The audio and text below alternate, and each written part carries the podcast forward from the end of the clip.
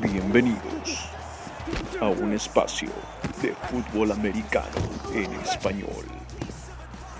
Ajusten sus oídos y colóquense el casco parlante.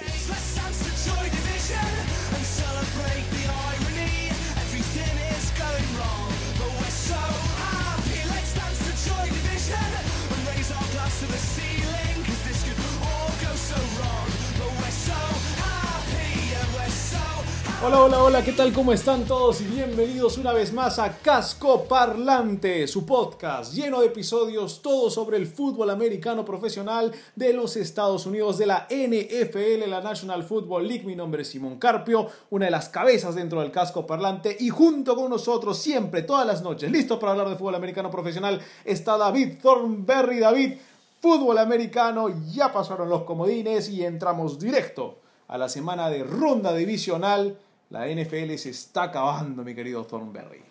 Simón, estás acá. Pensé que no te vería después de la derrota de tus Pats. Pero acá estás. Grillos, Thornberry, grillos suenan en el fondo. Los editaremos para que estén ahí. Por supuesto que estoy acá para dar la cara a todos los fanáticos de la NFL en el Perú para que sepan que los Patriotas volverán. Se fueron, pero volverán.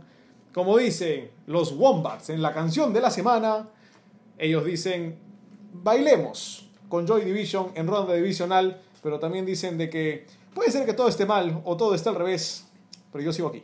¿Qué tan joyful está tu division?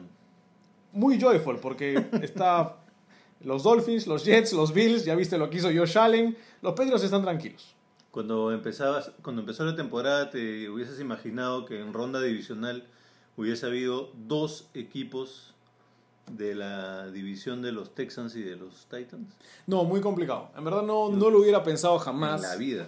Cuando hablábamos de las mejores divisiones, si te acuerdas a comienzo de año, mencionábamos la de los Packers con los Vikings. Ellos sí están en, en ronda divisional, creo que se lo merecen. Pero nunca pensamos, y hablábamos de los Chiefs y una, una difícil división, pero no hablábamos de buen, buen, digamos, buenas palabras, por decirlo así, o no le dábamos crédito a lo que hacían ni los Titans, ni los Texans, ni los Colts, que también estuvieron metidos en la pelea un tiempo. Los Colts yo les di respeto al inicio, lo perdieron a mitad de temporada. Los Jaguars nos gustaron solo por Gardner Minshew, un poquito. No, no, generalices. ¿Te gustaron? Me gustaron. Escuchen el álbum de los Wombats, es muy bueno. Se llama Una guía al amor, pérdida y desesperación. Sobre todo si son de los Pats, escuchen. No hay ningún problema, escúchenlo, son unos británicos magníficos. entramos de lleno, mi querido Thornberry, a lo que fue la semana del comodín, una semana fatídica, porque esta vamos a hacerla especial. Cada partido va a tener su mejor, peor, decepción y respeto, cortesía de una magnífica idea por parte de David, la valla del espina Thornberry.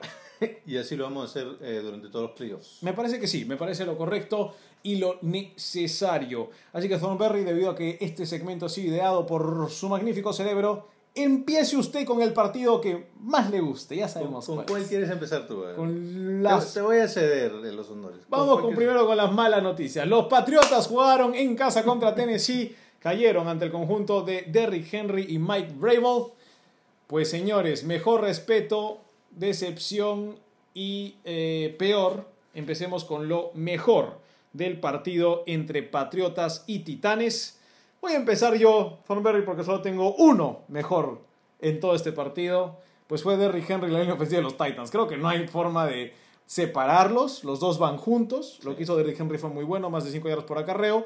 Vas a darme ahora un poco de las estadísticas seguramente, pero la línea ofensiva de los Titans también hay que darle su crédito. Movió muy bien a la línea defensiva de los Patriotas y muchas veces tuvimos que ver a la secundaria de los Patriotas haciendo las tacleadas o a los linebackers, a los apoyadores. La línea fue creo bien controlada.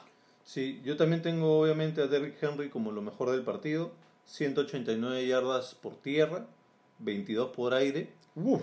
Un, una anotación, ¿no? un touchdown. Un par de Steve Arms bien puestos también.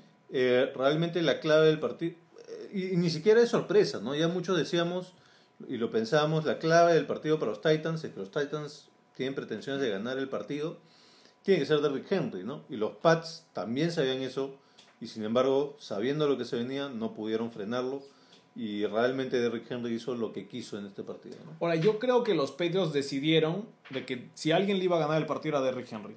Bueno, eso pasó, así que no sé si fue la mejor de las estrategias. Es más, yo no creo que el partido lo gana Derrick Henry, sino más bien ah, ah, es más un tema de la incompetencia ofensiva que tienen los Patriotas y vamos a hablar de eso en un rato. Sí, de acuerdo contigo. Pero si te das cuenta, Ryan Tannehill no fue el Ryan Tannehill de las últimas cinco semanas que nos impresionó. Fue un Ryan Tannehill más dolfiniano, por decirlo así. Estaba haciendo crrr, crrr, como un delfín. Ah, pero Derrick Henry es una bestia. Y creo que que lo hayan guardado las primeras cuatro o cinco semanas de la temporada demuestra el nivel que tiene ahora. Porque hay corredores que los corrieron hasta el suelo, como a Josh Jacobs, por ejemplo, o a otros equipos que tuvieron que utilizar su corredor y no lo guardaron tan bien como Derrick Henry. Lo que a mí me preocupa es que esta temporada Henry se tragó todos los acarreos y a Dion Lewis no lo usaron, ni siquiera lo usaron tanto ahora en la, en la ronda de comodines. Am, Creo que tuvo un par de carreos nomás. ¿no? le viene otro partido Sí, muy complicado. Le vienen los Ravens y creo que si tú intentas hacer estrategia contra los Ravens, eh, ellos sí tienen una pared ahí adelante. Sí, bueno, vamos a hablar de eso un rato, pero a lo que tú decías, eh, sí, no necesariamente Derrick Henry ganó el partido, él hizo lo que tenía que hacer, pero probablemente eh, fueron más los Pats, la ofensiva de los Pats que perdió el partido. Yo estoy de acuerdo. Y en ese sentido, ese es mi peor de este partido, la ofensiva de los Pats. ¿Por qué? Eh, hasta cierto punto la defensiva hizo más, más o menos su trabajo, este, porque limitaron los, los puntos de los Titans a realmente... eh, Ofensivamente 13. Sí, real- 14, ¿no? Realmente Correcto. 14 y luego el pick six que hubo al final, ¿no? Pero más o menos que hicieron su trabajo. Pero los Pats definitivamente, la ofensiva definitivamente no hizo su trabajo. ¿Qué pasó con la ofensiva de los Pats? Hicieron cero puntos en la segunda mitad. Sí. Cero puntos en la segunda Cosa que mitad. no pasaba en un partido de playoffs para los Pats nunca. es el la eh, música, mi querido Thornberry. claro, es cuando estoy hablando de lo peor de los Pats, ahí me saboteas. Música lúgubre apareció Sí, de la sí, nada en los estudios El viejo truco de los de Pats. magia. En fin, la cosa es que este es el, men- el- la menor cantidad de puntos anotados en un partido de playoffs en la era Belichick, por si acaso. Ok. Y es la primera vez en la era Belichick que llegando a la primera yarda, a la yarda 1 del rival, Sí. y teniendo, y estando en primer y gol, o sea, teniendo sus cuatro intentos, no logran anotar. Eso pasó en este partido. Correcto. Entonces, con esas cuatro estadísticas te doy un poco eh, lo mal que le fue a la ofensiva de los Pats. ¿no? Ahora, hay que tomar en cuenta de que yo diseminé lo peor de la semana. Parte de la ofensiva de los Pats también. En primero, un balón soltado en un pase que era más que atraparle para Edelman de Brady. Sí. En el momento en que los Patriots tenían el envión, tenían el ímpetu y por primera vez la ofensiva estaba avanzando. Y en verdad, más como fanático de los Patriots tal vez, pero más como analista, yo decía, los Patriots parece que van a anotar. Analista Y ellos de- solitos se, se dispararon en el pie. Entonces, Edelman hace algo que nunca hace, pero que ya también es más, me parece, parecido a la edad que tiene, a la trayectoria que ya tiene, también el tema de Brady. Um, pero honestamente yo vi algo que muchos analistas también vieron, no había un solo receptor abierto. Y esto es un problema grave porque los pocos receptores que estuvieron abiertos, Brady los logró encontrar. Y claro, Brady también tuvo sus, sus lanzamientos bastante feos, pero me parece que cuando tienes que lanzarle cinco pases a White, tres a Watson, tres a Burkhead, tres a Edelman, y recién ahí aparecen tus receptores como Sanu, Harry o Dorset, mm, los pases los tiraste chiquitos. Los tiraste tratando de buscar yardas después de la recepción, cosa que consiguieron los Patriots, pero habla de la deficiencia que tienen en el perímetro particularmente, en la parte de afuera, por afuera de las, de las líneas, como quieran llamarlo, por afuera de los números, la ofensiva de los Patriots. Y creo que hay equipos que están diseñados para poder tener esas deficiencias, como los Titans. Los Titans, más allá de que no le lanzaron pases a, a AJ Brown, tuvo una recepción en un pase nada más todo el partido. Fue totalmente secado por la defensa de los Patriots. Ah, O sea, más que secado, era, era claro que la, la estrategia era tierra. ¿no? Exacto. Y el tema era de que todo fue dentro de los números. Los Patriots dentro de los números creo que nunca ha sido su gran fuerte. Les gusta trabajar fuera de los números. A Gronk lo abrían, cuando tenían a Welker y a, y a Moss por afuera. Cuando tuvieron la combinación de Gronk Hernández también los tiraban por afuera. Sus corredores han corrido siempre bien por afuera. Hablamos de Dillon, hablamos de Antoine Smith. Creo que esta versión de los Patriots tuvo que basarse mucho en juego de fantasía. Si vemos quiénes tuvieron acarreos en este partido, Dios, el Landon Roberts, Nakili Harry. Nakili Harry pesa como 9000 kilos, no debería estar acarreando el balón. Um, y bueno, los corredores, Michelle White tuvo una carrera todo el partido. Fue una estrategia bastante, me parece, desordenada. Y, Y cuando tuvieron un pase largo, um, sí, me parece a que Watson. a, Dor- a Dorset y a Watson les dieron los pases más largos. tuvieron un pase largo a Watson, pero lo regresaron por una, un bloqueo ilegal, me parece. Correcto. Entonces sí, le doy eso a lo peor. Y, y quería agregar también la defensiva por tierra de los Patriots. Eh, venía como una de las mejores de la liga en la temporada. Me parece que también entra como lo, lo segundo peor del partido. Yo tengo la defensiva de los Pats, lo tengo como la decepción Ahí está. del partido. ¿Por qué? Permitieron en promedio durante la temporada. Ojo, está bien claro que el inicio de la temporada de los Pats fue muy distinto al final, ¿no? Tenía, tenía el, el cronograma de partidos muy favorable al inicio. Pero igual, viendo toda la temporada, permitieron un poco más de 11 puntos por partido. 11 puntos por partido en toda la temporada. Este, esta vez permitieron 20. Solo permitieron 20 tres veces esta temporada, en temporada regular. A los Chiefs, a los Ravens. Y bueno, son los partidos que perdieron, ¿no? Sí, Chiefs Ravens Texans. Texans. Este, y bueno, en este partido permitieron 20 puntos. Y otro dato más. En la temporada regular, en los 17 partidos de la temporada regular, permitieron a un corredor más de 100 yardas solo cuatro veces. 109 a Gore, 131 a Chubb, 115 a Ingram y 136 a Mixon. En este partido, bueno, ya dijimos que le permitieron 189 de Rick Henry. O sea que cosas que no habían permitido en toda la temporada, dos o tres distintas, juntas las permitieron en este partido y eso probablemente sea la clave de la derrota. Creo que una clave para no poder detener el acarreo, especialmente en la segunda mitad, fue la salida de Patrick Chang. Me parece que es uno de los mejores safeties de la liga, tal vez. Y no tenerlo. Eh, Primero les costó el touchdown inmediato. Ni bien salió Patrick Chang. Entró Brooks, touchdown. Y eso fue algo que los dilapidó. Pero um, también creo que hay que tomar en cuenta el hecho de que los mejores equipos de la AFC le ganaron a los Pats. Entonces los Pats sí son el quinto mejor equipo de la AFC este año. ¿Por qué? Porque los Ravens le ganaron, porque le ganaron los Texans, porque le ganaron los Chiefs y le ganaron los Titans. De ahí, ¿los Pats son el quinto mejor? Sí, no tengo ningún problema en decirlo. Es el quinto mejor equipo de la AFC este año. Y creo que es por las deficiencias ofensivas y también por, la, por las lesiones. Um, para mí una decepción, y honestamente quiero ser bastante sincero con esto, ah, fue Josh McDaniels. Ajá. Creo que el plan de juego ofensivo de los Pats pierde el partido. Y más allá de que los receptores no tengan manos, si lo quieres poner figurativamente, um, creo que ha habido momentos en que la genialidad de Josh McDaniels ha ganado partidos. Yo recuerdo haber encontrado, ah, no sé si te acuerdas, había un corredor de la Universidad de Notre Dame, undrafted, que lo trajeron cuando se lesionó LeGarrette Blount o se salió LeGarrette Blount, lo hicieron correr 240 yardas en un partido de playoffs. sí, sí, no me acuerdo su nombre. Pero Me sí. parece que era Grace apellidada, me parece. Ah, o algo así. Bueno, eh, eh, esa es la genialidad de los Patriots, que saben que tienen que correr el partido 30, yard- 30 veces por tierra, vamos 30 veces por tierra. Esta vez no. Esta vez me parece que encontraron pequeños momentos de genialidad para poder anotar, pero el resto del partido hubo decisiones bien cuestionables por parte de McDaniels en ofensiva. Jonas Gray, ¿verdad? Jonas Gray era el corredor de Notre Dame de, los Pats. Y, me parece que se fueron un poco por fuera del juego por tierra. Brady lanzó 37 pases, solo acarrearon 22. El único que tuvo más de 3 acarreos fue Sonny Michel con 14.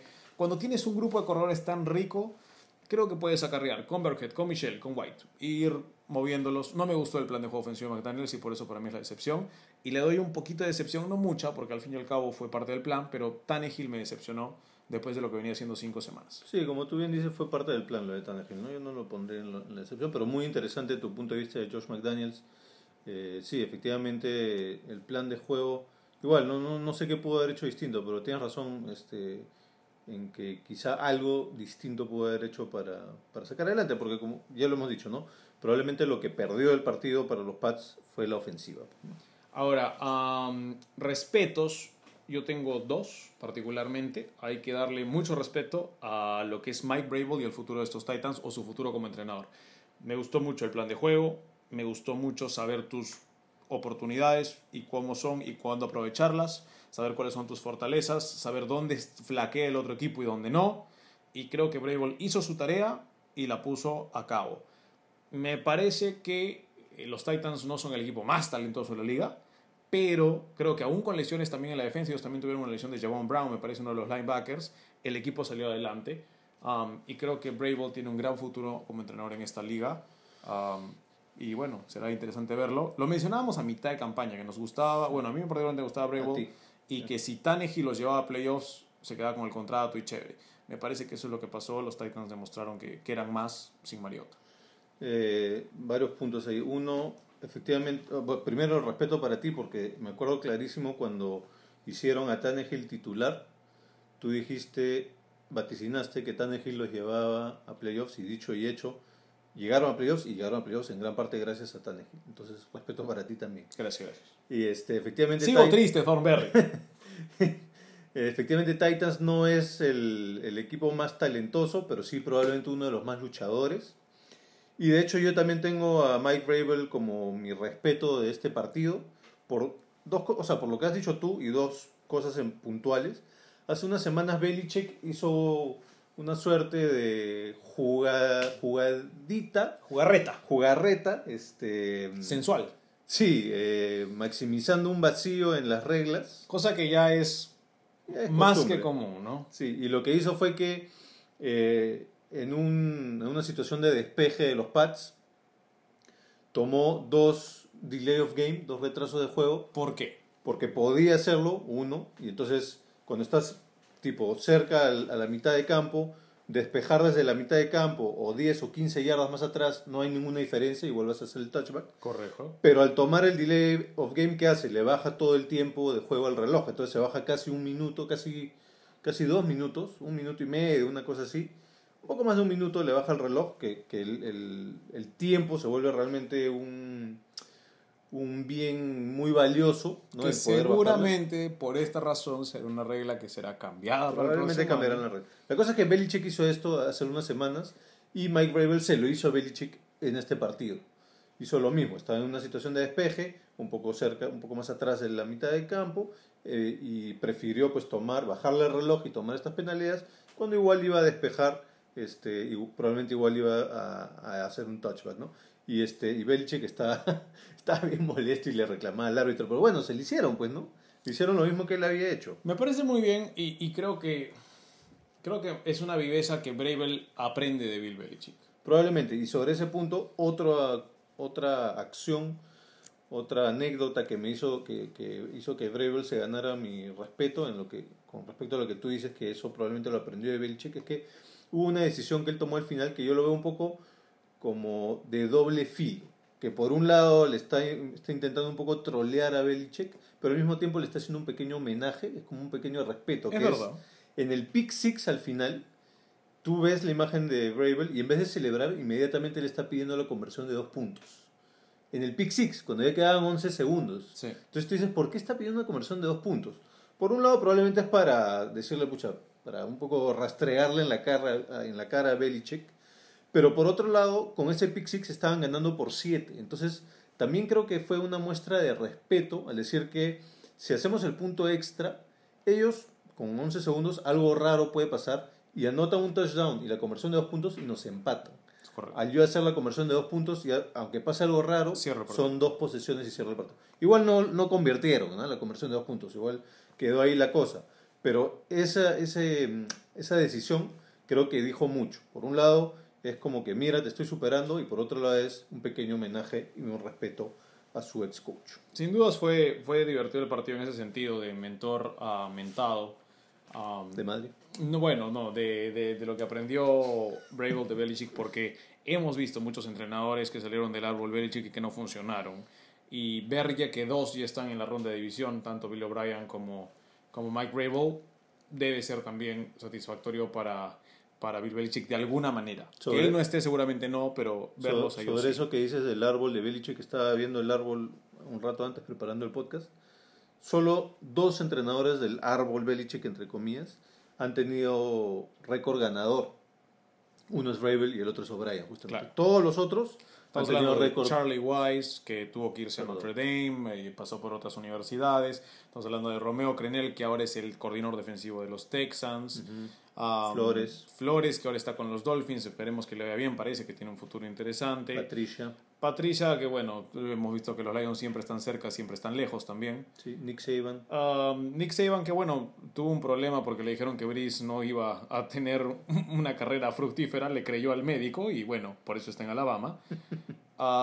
Entre otros que fueron saliendo del Esos árbol. eran Belichick. eh, George McDaniels, ¿no? Que, que de entrenador, terminó jefe, eligiendo a Tim Tebow como su coreback y tal vez no fue la mejor Bueno, todos ellos en NFL tienen récord perdedor como head coach. Ya ahora veremos qué pasa con Joe Judge, que ha sido contratado por los ah, Gigantes de Nueva York. Estaremos hablando de eso Sí, más eso adelante. nos han preguntado más adelante y lo contestamos. Ah, Siguiente partido, ¿cuál quieres? Vamos entonces, perdón, te quería dar mi última decepción. Ah, verdad. Ah, mi último respeto, perdón. Mi último respeto es para el mensaje Brady de esta mañana, que no es que avisó me quedo en los Patriots. No, no lo tomen así, no es necesario tratar de leer entre las líneas. Tampoco dijo me voy, chao. Pero sí dijo, no siempre se gana. No siempre se gana en la vida, no siempre se gana en el deporte. Así que yo me quedo con el trabajo que hicimos y que el trabajo fue satisfactorio y yo voy a seguir trabajando. Entonces, más allá de que no dijo, voy a seguir trabajando para los Patriots, o voy a seguir trabajando con Belichick, o, o me quedo en la liga, o lo que ustedes quieran, yo creo que es una actitud correcta de un buen perdedor, cosa que usualmente no es Tom Brady. Un buen Sí, perdedor. este, en su Instagram hoy día él posteó algo donde decía, no sé si es el mismo post al que tú haces alusión, pero decía, aún tengo mucho por demostrar. Exacto. básicamente lo que está diciendo es que no se va a retirar. Bueno, es más o menos lo que se puede leer entre líneas, pero más allá de eso yo no quiero hacer conjeturas porque de ahí puede ser de que se meta por... Igual nos lo preguntan Otros- más adelante. otros canales, ¿no? que lo contestamos más adelante. Perfecto. Nos vamos con el segundo partido, fue el que fue antes de ese. El Buffalo Houston también en la AFC fue triunfo de los Texans. Este partido fue una locura. Porque honestamente este partido fue de defensas y de no quiero ganarlo. Por gran parte del partido ninguno lo quería ganar. Efectivamente. Am, cuéntanos, Thornberry, ¿qué fue lo mejor de este partido, además de que fue un circo? Sin duda, bueno, para empezar, el, el partido es un- nos hizo un poco de Dr. Jekyll y Mr. Hyde, porque el primer tiempo fue uno y el segundo tiempo fue otro totalmente distinto. De hecho, en el, en el entretiempo los Bills iban ganando 16-0. Sí, O yo sea me que- sorprendí de eso, honestamente, y pensé, wow, qué bien elegimos las predicciones. No, no hablemos de eso. Eh, bueno, pero entonces lo mejor para mí tiene que ver con quién ganó el partido. Lo ganó en el segundo tiempo, en, el segundo tiempo y en tiempo extra. Y para mí fue Deshaun Watson. ¿no? Deshaun Watson tuvo 20 pases acertados de 25 intentos, 247 yardas por aire, 55 yardas por tierra, un touchdown, un 80% de compleción de sus pases. Otro por tierra también. Otro por tierra, sí. Un 80% de compleción de sus pases, que fue el, el mejor ratio de, de esta semana de comodines. Correcto. Y el mejor rating de QB de esta semana de comodines con 121.2. En realidad, al margen de los números, eh, Él ganó el partido. él ganó el partido y con una jugada específicamente también donde parecía que ya lo habían este, capturado y no sé cómo se escapa, ¿no? Él es especial. O sea, Sí. Deshaun Watson es el alma y vida de los Texans y sin él no hay forma de que ganen nada. Es muy parecido a lo que pasa con Russell Wilson. con Russell Wilson en los Seahawks. Eso, para mí lo mejor del partido de Sean Watson. Yo también lo tenía a Deshaun Watson como lo mejor, y más que nada porque él ganó el partido. Entonces, cuando tú ves un partido y hay un tipo que gana el partido, Sí. está. Exacto. Y para mí lo otro fue la defensiva de los Bills. Sí, te enfrentaste a Deshaun Watson, pero lo, lo drenaste durante medio partido. Creo que los Bills lograron lo que querían. Vamos a drenar a Deshaun Watson tres cuartos. No va a poder hacer nada. Y lo hicieron muy bien. Obviamente se cansan al final. Obviamente en el tiempo extra están muertos. Sí. Pero es también porque su ofensiva los dejó en el campo una buena cantidad de tiempo y porque me parece también que hay un tiempo de manejo de jugadas en los Bills que vamos a estar hablando al respecto de eso en un momento. Pero para mí la defensa de los Bills es A1. A1. O sea, me preguntó, por ejemplo, Santiago Rosales en el grupo de NFL Perú, fans, eh, ¿cuál es la mejor defensa? La semana pasada dijimos los Patriots. Yo todavía pienso que la defensa de los Patriots en talento son la mejor. Hoy día vi una unidad de los Bills el último fin de semana que para mí es la mejor de la liga. Y aún así perdieron. Yo, atado a eso, yo lo veo del otro lado, ¿no? Para mí, una, tengo dos cosas como lo peor de este partido, pero una de esas dos cosas es la línea ofensiva de los Texans. Eso está atado, obviamente, a lo que tú dices de lo bueno de la defensiva. Lo golpearon también a Watson, un poquito. Siete veces lo capturaron. O sea, siete capturas es un montón en un partido, es la mayor cantidad de capturas eh, de un mariscal de campo en esta semana de comodín. ¿no? Entonces, para mí, eso es una de las dos cosas que tengo como lo peor del partido, es la línea ofensiva de los Texans. Yo tengo también dos, te voy a dar la primera. Para mí, el plan ofensivo de McDermott va muy de la mano con lo que es la línea ofensiva. No me gustó el plan ofensivo de McDermott, honestamente. Am, el tema de que tienes muy buen juego por tierra toda la temporada y estás arriba 16 a 0 y puedes correrle por encima a los Texans si te da la gana. Y honestamente, Deshaun Watson tuvo casi tantos acarreos como Carlos Hyde. Eso no puede suceder. Y que de ahí tu siguiente acarreador, que es Duke Johnson, que sí tuvo buena promedio de acarreos, tenga tres. O sea, perdón, esos fueron los, los Texans, pero los, los Bills tampoco hicieron lo mismo. Singletary, tres acarreos. Gore tuvo ocho. Sí. Tu corredor que fue tu líder toda la temporada, que es el baluarte antiguo que puede jugar mejor en playoffs, le diste 8 acarreos. Y Josh Allen tuvo 9. Los dos equipos. Pésimo plan de juego. Cuando por tierra puedes ganar el partido como lo hicieron los Titans, como creo que pueden demostrarlo los Ravens, como los Chiefs han tenido que cambiar para que su juego sea bueno. En la AFC están creando esa tendencia. Si no tienes juego por tierra, mueres. Los dos decidieron no jugar por tierra, lanzar un millón de pases y no hacer más de 22 puntos. Sí, cierto. Para mí, mal plan de juego ofensivo. No solamente los Bills, ya. Pongamos también a los Texans. Horrible. Mi otro punto que fue lo peor del partido es que la transmisión de ESPN en el entretiempo, al regreso del entretiempo, ¿Salió Shakira? No, no. No. Este, al regreso del entretiempo, la transmisión regresó tarde y, se perdió una jugada clave. ¿Qué fue lo que pasó en el despeje? No sé si viste, pero en el despeje de inicio del segundo tiempo, Correcto, segunda la mitad, salida, sí. en la patada de salida, el que recibe la pelota de los Texans Ya. no hace, que, que la recibe hecho sea de paso en, el- en la zona de anotación, no hace el, digamos, no cumple con el protocolo regular de, de recepción libre, que es mover las manos así. Él no lo hace, él se queda con las manos abiertas. Pero no es, que, que bueno, luego interpretaron la regla, ¿no? Y, no, y, Y puede ser visto esa y, manera. lo, y lo aceptaron como que era. Pero todo esto nos lo perdimos. O sea, vimos la repetición, pero no nos lo perdimos en vivo. Entonces, él recibió la pelota este, y simplemente la, como que la, la- soltó, ¿no? Como que se, arrodilló, se hincó un poco y la soltó. Y vinieron los Bills y agarraron la pelota y anotaron en teoría, ¿no? Pero luego revisaron la jugada y dijeron, bueno, no, la, el espíritu de la regla es que se rindió. Entonces ya no, no, no lo vamos a contar. Pero fue una cosa rara. De hecho, ahí también el arbitraje medio raro. Pero todo eso nos lo perdimos porque ESPN no sé por qué llegó tarde la transmisión. Se perdió una chance, digamos, de aprender más del juego. Lo cual era, creo, creo que es importante, especialmente para, para todos los que escuchan este podcast y para, para los que lo creamos. Nosotros también creo que podemos aprender más y esa es una buena oportunidad. Para mí lo peor, y tú lo pusiste como lo mejor, para mí los Bills pierden el partido. Para mí, ¿cómo pierdes 16, 16 a 0? Y honestamente eras extremadamente superior. Defensivamente estabas matando a los Texans. Los Texans no encontraban por dónde entrarle y perdiste el partido. Esa es la realidad, lo perdiste. Los Texans tuvieron un momento cuarta y una para cerrarlo y fallaron y aún así lo perdiste. Honestamente, para mí, los Bills son lo, lo- lo peor de la semana perdiendo un partido que estaba ganado. Eso depende cómo lo, lo ves, ¿no? Porque si lo ves entre primera mitad, si, si te enfocas en la primera mitad, sí. Si te enfocas en la, prim- en la segunda mitad, Es más, cuando termina el tercer cuarto están 16 a 8. sí, pero cuando, si te enfocas en la segunda mitad, para mí, más bien, este, los Bills no tenían nada que hacer, ni siquiera debieron haber llegado a, a tiempo extra. El hecho de que hayan llegado a tiempo extra fue totalmente fortuito. ¿Por qué? Para mí, la mayor decepción del partido, y específicamente tengo que hablar de, la segunda mitad, porque en la primera mitad no fue así, pero en la segunda mitad, Josh Allen parece que entró borracho al campo, porque empezó a tomar una serie de decisiones que es imposible entenderlas. En la primera mitad ya había habido una, una que otra decisión medio rara, ¿no? Hubo una en donde en, primera, en, prim- en el primer intento él salió corriendo, llegó, avanzó nueve yardas y en vez de arrodillarse intentó ganar la décima, hizo cualquier cosa, lo golpearon, perdió la pelota, hubo fumble, luego revisaron y había notado y había este ya había tocado la rodilla.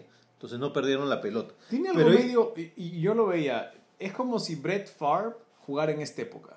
Es como que esa locura de, yo puedo algo más, Sí, y, pero y no. hace una estupidez. Sí, hay- porque además, además tienes que cuidar el cuerpo. En esa decisión, lo vamos a hablar más adelante, pero me recordó mucho a la, a la- a la toma de decisión de Carson Wentz. Uy, Pero no, bueno, no me digas eso. Entonces en el primer tiempo tuvo eso, pero en el segundo tiempo tuvo dos o tres eh, capturas en donde él tenía que haber soltado el balón, tenía que estar clarísimo que tenía que sol- soltar el balón porque en esa hubo dos capturas seguidas me parece en donde lo sacaron de distancia de gol de campo. Ya, sí, porque al no final, se- la u- sí. en el último drive. sí. Y luego una, hubo otra en donde intentó un pase lateral y tranquilamente pudieron haber perdido el balón. O sea, parecía borracho, empezó a tomar unas decisiones que nada que ver. que- Ru- du- Rudolfianas las decisiones que, de que tú tomas esas decisiones cuando estás pichangueando con tus patas, pues, ¿no? A ver qué sale. Pero en un partido de play, o sea, cualquier cosa. Los Bills realmente no tenían ni siquiera por qué haber llegado a tiempo extra. Entonces, para mí la gran decepción Josh Allen, porque además la semana pasada hicimos nuestro top 10 de mejores mariscales de campo de este año y yo lo puse a Josh Allen. Correcto. Este, tú estabas en contra, pero yo lo puse a Josh Allen. No, no está y hizo cualquier cosa y me dejó muy mal parado, la verdad. Bueno, am, yo lo tengo como errores. Honestamente, lo ves acá anotado, dice errores. Para mí, errores de los Texans, y errores de los Bills, y errores... Yo veía errores por todas partes. Eh, eh, no parecía un partido de playoffs, parecían los Jets contra los Bengals. Sí. En un momento me decepcioné de ver el partido, honestamente, y solamente vi, honestamente, la segunda mitad por salir del trabajo. De ahí tuve que ver la primera mitad en desfase. Pero sí, no, eh, para mí fue un partido más que accidentado. Sí. Entonces, para mí eso fue lo, lo decepcionante. Pero la mayor decepción para mí es, ¿por qué hacerle esto a Bills Mafia?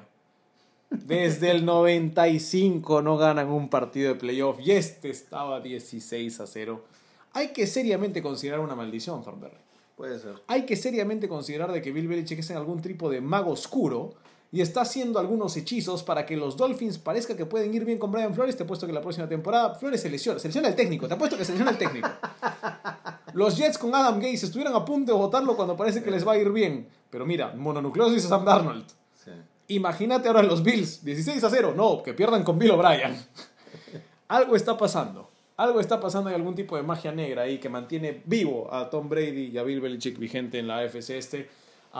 Estoy totalmente de acuerdo con ese tipo de brujerías, no se preocupen. Pero sí, me parece que es decepcionante para Bills Mafia. Hablábamos de esa gran hinchada que en el Perú tal vez haya al menos uno. No sacó la cara porque no ganaron. ¿Lo conoces? No, pero por ahí debe haber algo. A ver, en el grupo si hay un fan de los Bills que se manifieste. Manifiéstese, fan de los Bills, lamentamos su derrota. Eh, mi respeto, eso sí, para la, la jugada del primer touchdown de los Bills. Eh, básicamente fue un Philly Special, pero que se hizo de- por el lado izquierdo y donde eh, Josh Allen absorbió un golpe bastante fuerte para, para igual anotar el touchdown. Empezaron el partido así y tú decías, wow, acá hay algo interesante. Y luego, como te digo, en el segundo tiempo no sé qué, qué pasó, pero mi respeto para ese primer touchdown que fue muy este, emocionante. Yo no tengo respeto para este partido de Thornberry. No, no puedo respetar lo que pasó acá. Pero honestamente, am, sí le doy algo de respeto a todos los que apostaron una apuesta muy buena que yo gané eh, y que no había entendido correctamente, pero para todos los que quieren apostar en alguna casa de apuestas la tomen en cuenta. Cuando ustedes vean que dice, de Sean Watson que anote un touchdown paga más de 3, A su madre. no es que lo lance, señores. Es que lo corra o lo atrape. Ah, Ojo, cuando ustedes vean anote touchdown, no es que lo lance. Es totalmente distinto eso. Yo cometí el error de pensar que Deshaun Watson, ah, bueno, lanzar un touchdown al toque, 3.30 de retorno, vamos.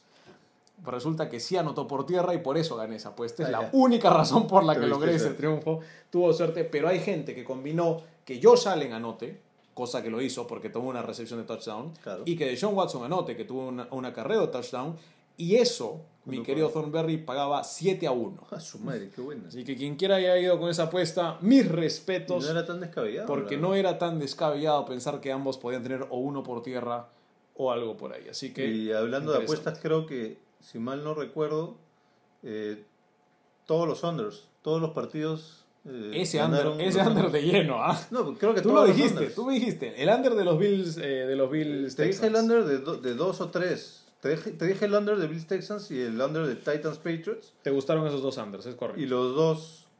Los cuatro unders creo que pagaron. si No te gustó el under, me parece, de los, Viking de los Saints. Viking Saints. No me gustó. No, no, no le tenía fe. No tenía tanta confianza. ¿no?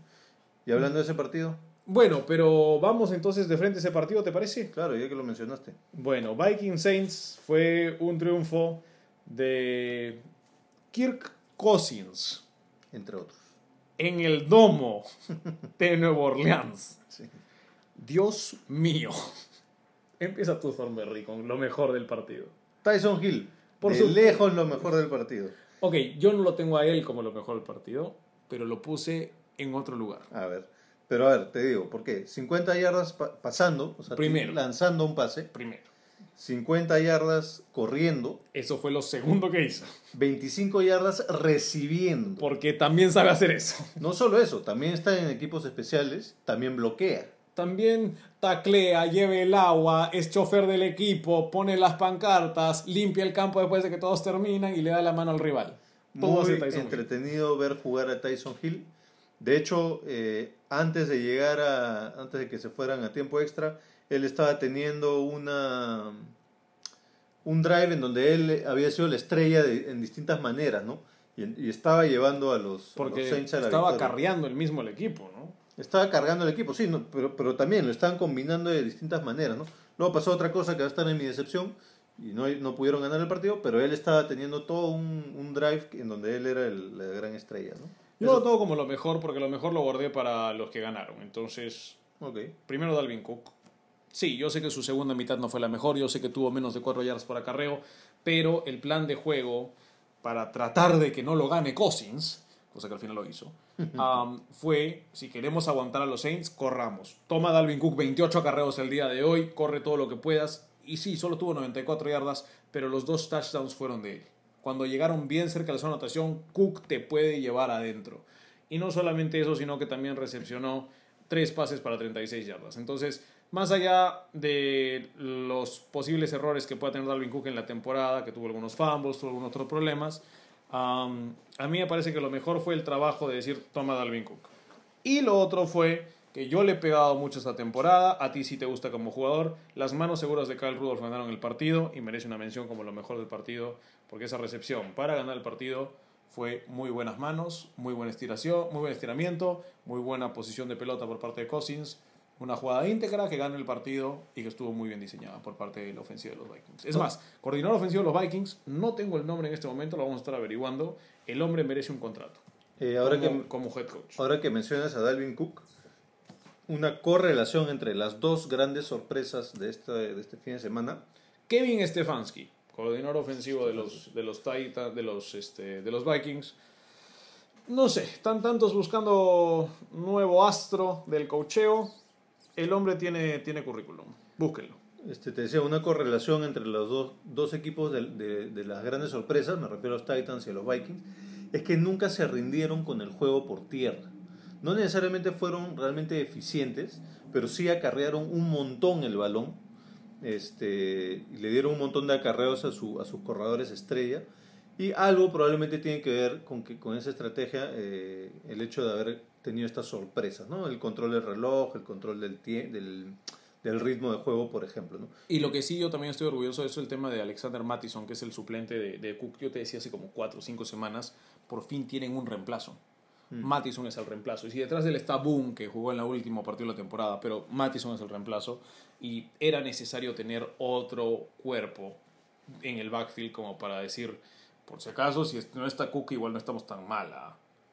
¿Ah?". Sí, para mí, bueno, respeto los Vikings en general, particularmente, bueno, Cook, este, Hunter en la defensa, Lind- sí, Hunter. eh, Kirk Cousins que, bueno, nos cayó un poco la boca porque en un partido recontra trascendental, pues no lo hizo mal, no te voy a decir que jugó excelente, pero bueno, logró llevar a su equipo a la victoria, y particularmente Thielen, que venía de una lesión, la primera jugada del partido, su primera recepción, comete un fumble, o sea que eso psicológicamente te puede fregar, pero no, él se recuperó, terminó el partido con 129 yardas, fue la principal arma ofensiva de los Vikings, que logró equilibrarse con, con- con el juego terrestre de Cook. Y para mí, Thielen probablemente lo más respetable de este partido. Respetos para mí, le lanzo el primer respeto a Tyson Hill, tú lo mencionaste como lo mejor, para mí es muy respetable que un jugador juegue a la antigua, diferentes posiciones, diferentes momentos, yo lo tomaría le diría, no quieres jugar para los Patriots, te necesitamos de vez en cuando. Um, gran respeto a Mike Zimmer, no lo hemos mencionado lo suficiente, Mike Zimmer es la razón por la cual los Vikings están donde están, el head coach de los Vikings es la razón por la que los Vikings están donde están. Cuando solo le permites 20 puntos a Drew Brees y los Saints en su domo, eres un astro. Así como Peyton puede ser un astro ofensivo, Zimmer es un astro defensivo. Los Vikings hicieron excelente trabajo defensivo, no tienen necesariamente nombres rimbombantes, pero cuando uno analiza el juego de cada jugador, cada jugador es prácticamente un All Pro. Cada jugador está con el talento muy por encima de lo que muchos medios hablan, porque no se habla de Minnesota, no es un mercado, digamos, que puedas explotar en temas de marketing. Entonces, hay que darle mucho crédito a Mike Zimmer. Ha creado un equipo cohesionado, un equipo que defiende muy bien, que puede acarrear el balón, que puede lanzarlo. Es, y lo mencionan muchos, el equipo más talentoso de la NFL, probablemente del que no se habla. Baltimore, el talentoso del que se habla, Minnesota, el talentoso del que no se habla. Ahora, Y mi, Zimmer- y mi respeto también quiero... Te dejo hablar de Zimmer, porque el último respeto es importante. Lánzamelo a Zimmer, por favor. No, solo quiere decir que sí le hemos dado cierto respeto en semanas anteriores cuando hicimos el ranking de mejores entrenadores por división. y, Dijimos y que nos gustaba también, ¿no? No, dijimos que Zimmer de lejos es el mejor entrenador de esa división. Todos los otros Mats, Sí, los, los tres Mats. Venían muy lejos atrás. Entonces, Mike sobre Matt va a ser el nombre de mi libro, no se a- preocupe. algo de respeto sí le habíamos dado antes.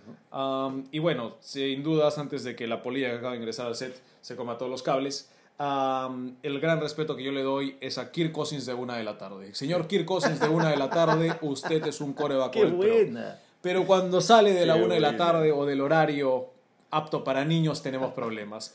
Um, Ojo que el sábado juega, creo que. a 4 de la tarde, juegan 4 me parece los, No, no, los, es- los es a las Vikings. 6 o a las. Acá tengo la hora del partido de los Vikings, 4 y 35 juegan contra ¿Ah, sí? los 49ers el sábado. Así que puede ser que al menos por la mitad del partido tengamos un Kirk Cousins magnífico. Cuidado. Am, no, más allá de las bromas, hay que ser sinceros. Kirk Cousins es un coreback muy capaz. No es necesariamente un top 10 de la liga, por lo que hace en momentos más importantes. Esta vez apareció y lo logró. Pero sí, yo tengo verdaderas dudas de que los Vikings puedan ir al, Super Bowl, más allá que tienen talento de Super Bowl.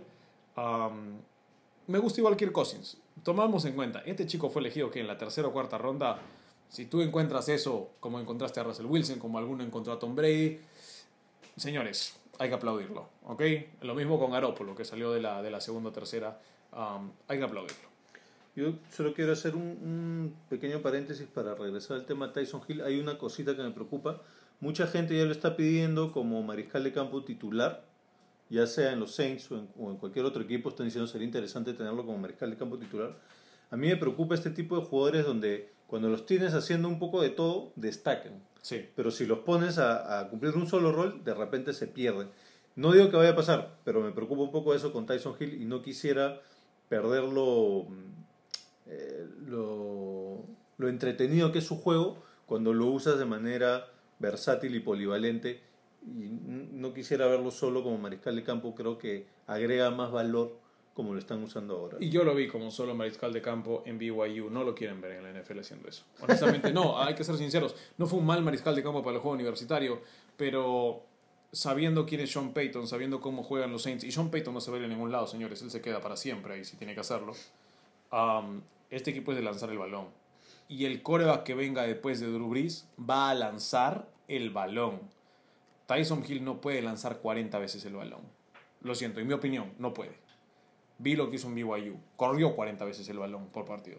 Entonces, creo que hay que salvar distancias. Creo que sí, Tyson Hill es un jugador que la NFL ha buscado por años. Intentaron con Joe Webb, intentaron con Tavon Austin, intentaron con un montón de gente que intentaron con Terrell Pryor, intentaron ahora con Logan Thomas. Los tienes que convertir a estos corebacks en otra cosa. Edelman tuvo que ser receptor, Pryor tuvo que ser receptor, Thomas tiene que ser a la cerrada. ¿Por qué? Porque no todos pueden hacer todo como piensan simplemente por ser grandes atletas. Tyson Hill es la única excepción en 30 años. Entonces, hay que tomarlo con mesura, apreciarlo como tú dices, disfrutarlo, pero más que nada no, no, no hablemos onceras. Entonces, nos vamos con, ¿qué desea usted? ¿La decepción o lo peor del partido? Lo peor. Para mí solo hay una cosa, la secundaria de los Saints. Honestamente, señores, Dios mío. No es que Kirk Cousins te ganó el partido, pero hay momentos en que la secundaria de los Saints me hacía que me rasque la cabeza. Primero, que un jugador que le llevaba a la cintura a Rudolph lo esté marcando en la última jugada del partido es un insulto. Ahora, eso no sé si tiene que ver con la secundaria o con el entrenador, ¿no? Segunda cosa más importante, que la secundaria se esté peleando en las líneas del banda, en Ah, pleno partido. sí. Señor Marshawn Latimore, usted puede ser el más talentoso de la liga. Y lo estaremos hablando porque hoy día hay top 5 de cornerback, lo voy a mencionar desde este momento. Pero, señores, no te puedes andar peleando en la línea de banda. No importa si fue con Camara, con tu otro eh, corner, me parece que era el chico que tiene dos apellidos. Ahora todos tienen dos apellidos en la NFL. No puede pasar esto. Es partido de ronda de comodines, es playoffs. Compórtense. Y lo más importante, le permitieron un montón de cosas a Adam Thielen. Garner Johnson. por No lo paró nadie. No lo paró nadie a Adam Thielen. Pararon un poquito a Stephon Dix, sí, lo pararon a Dix, pero Rudolph se los tragó, Thielen se los tragó, no podían parar a los corredores saliendo del backfield atrapando pases. Dios mío, en un momento le intentaron lanzar un pase a Tyler Conklin. Tyler Conklin es un, es un liniero ofensivo. o sea, por favor, la secundaria de los Saints ha sido un problema por años. La mejor que tuvieron fue la que le ganó el Super Bowl a Peyton Manning. Esta no es tan buena por más de tener a Marshall Latimore. Curioso que menciones lo de la pelea de los de los de Latimore ahí en, en los Saints, porque para mí lo peor fue el berrinche de Stephon Dix. Ahí está. Stephon Dix, ¿qué hace? Eh, a mitad del tercer cuarto creo, cuando todavía no lo habían no le habían soltado ni un solo pase, sale del, del campo y tira su casco, ¿no? Y hace todo un berrinche, tienen que venir a tranquilizarlo.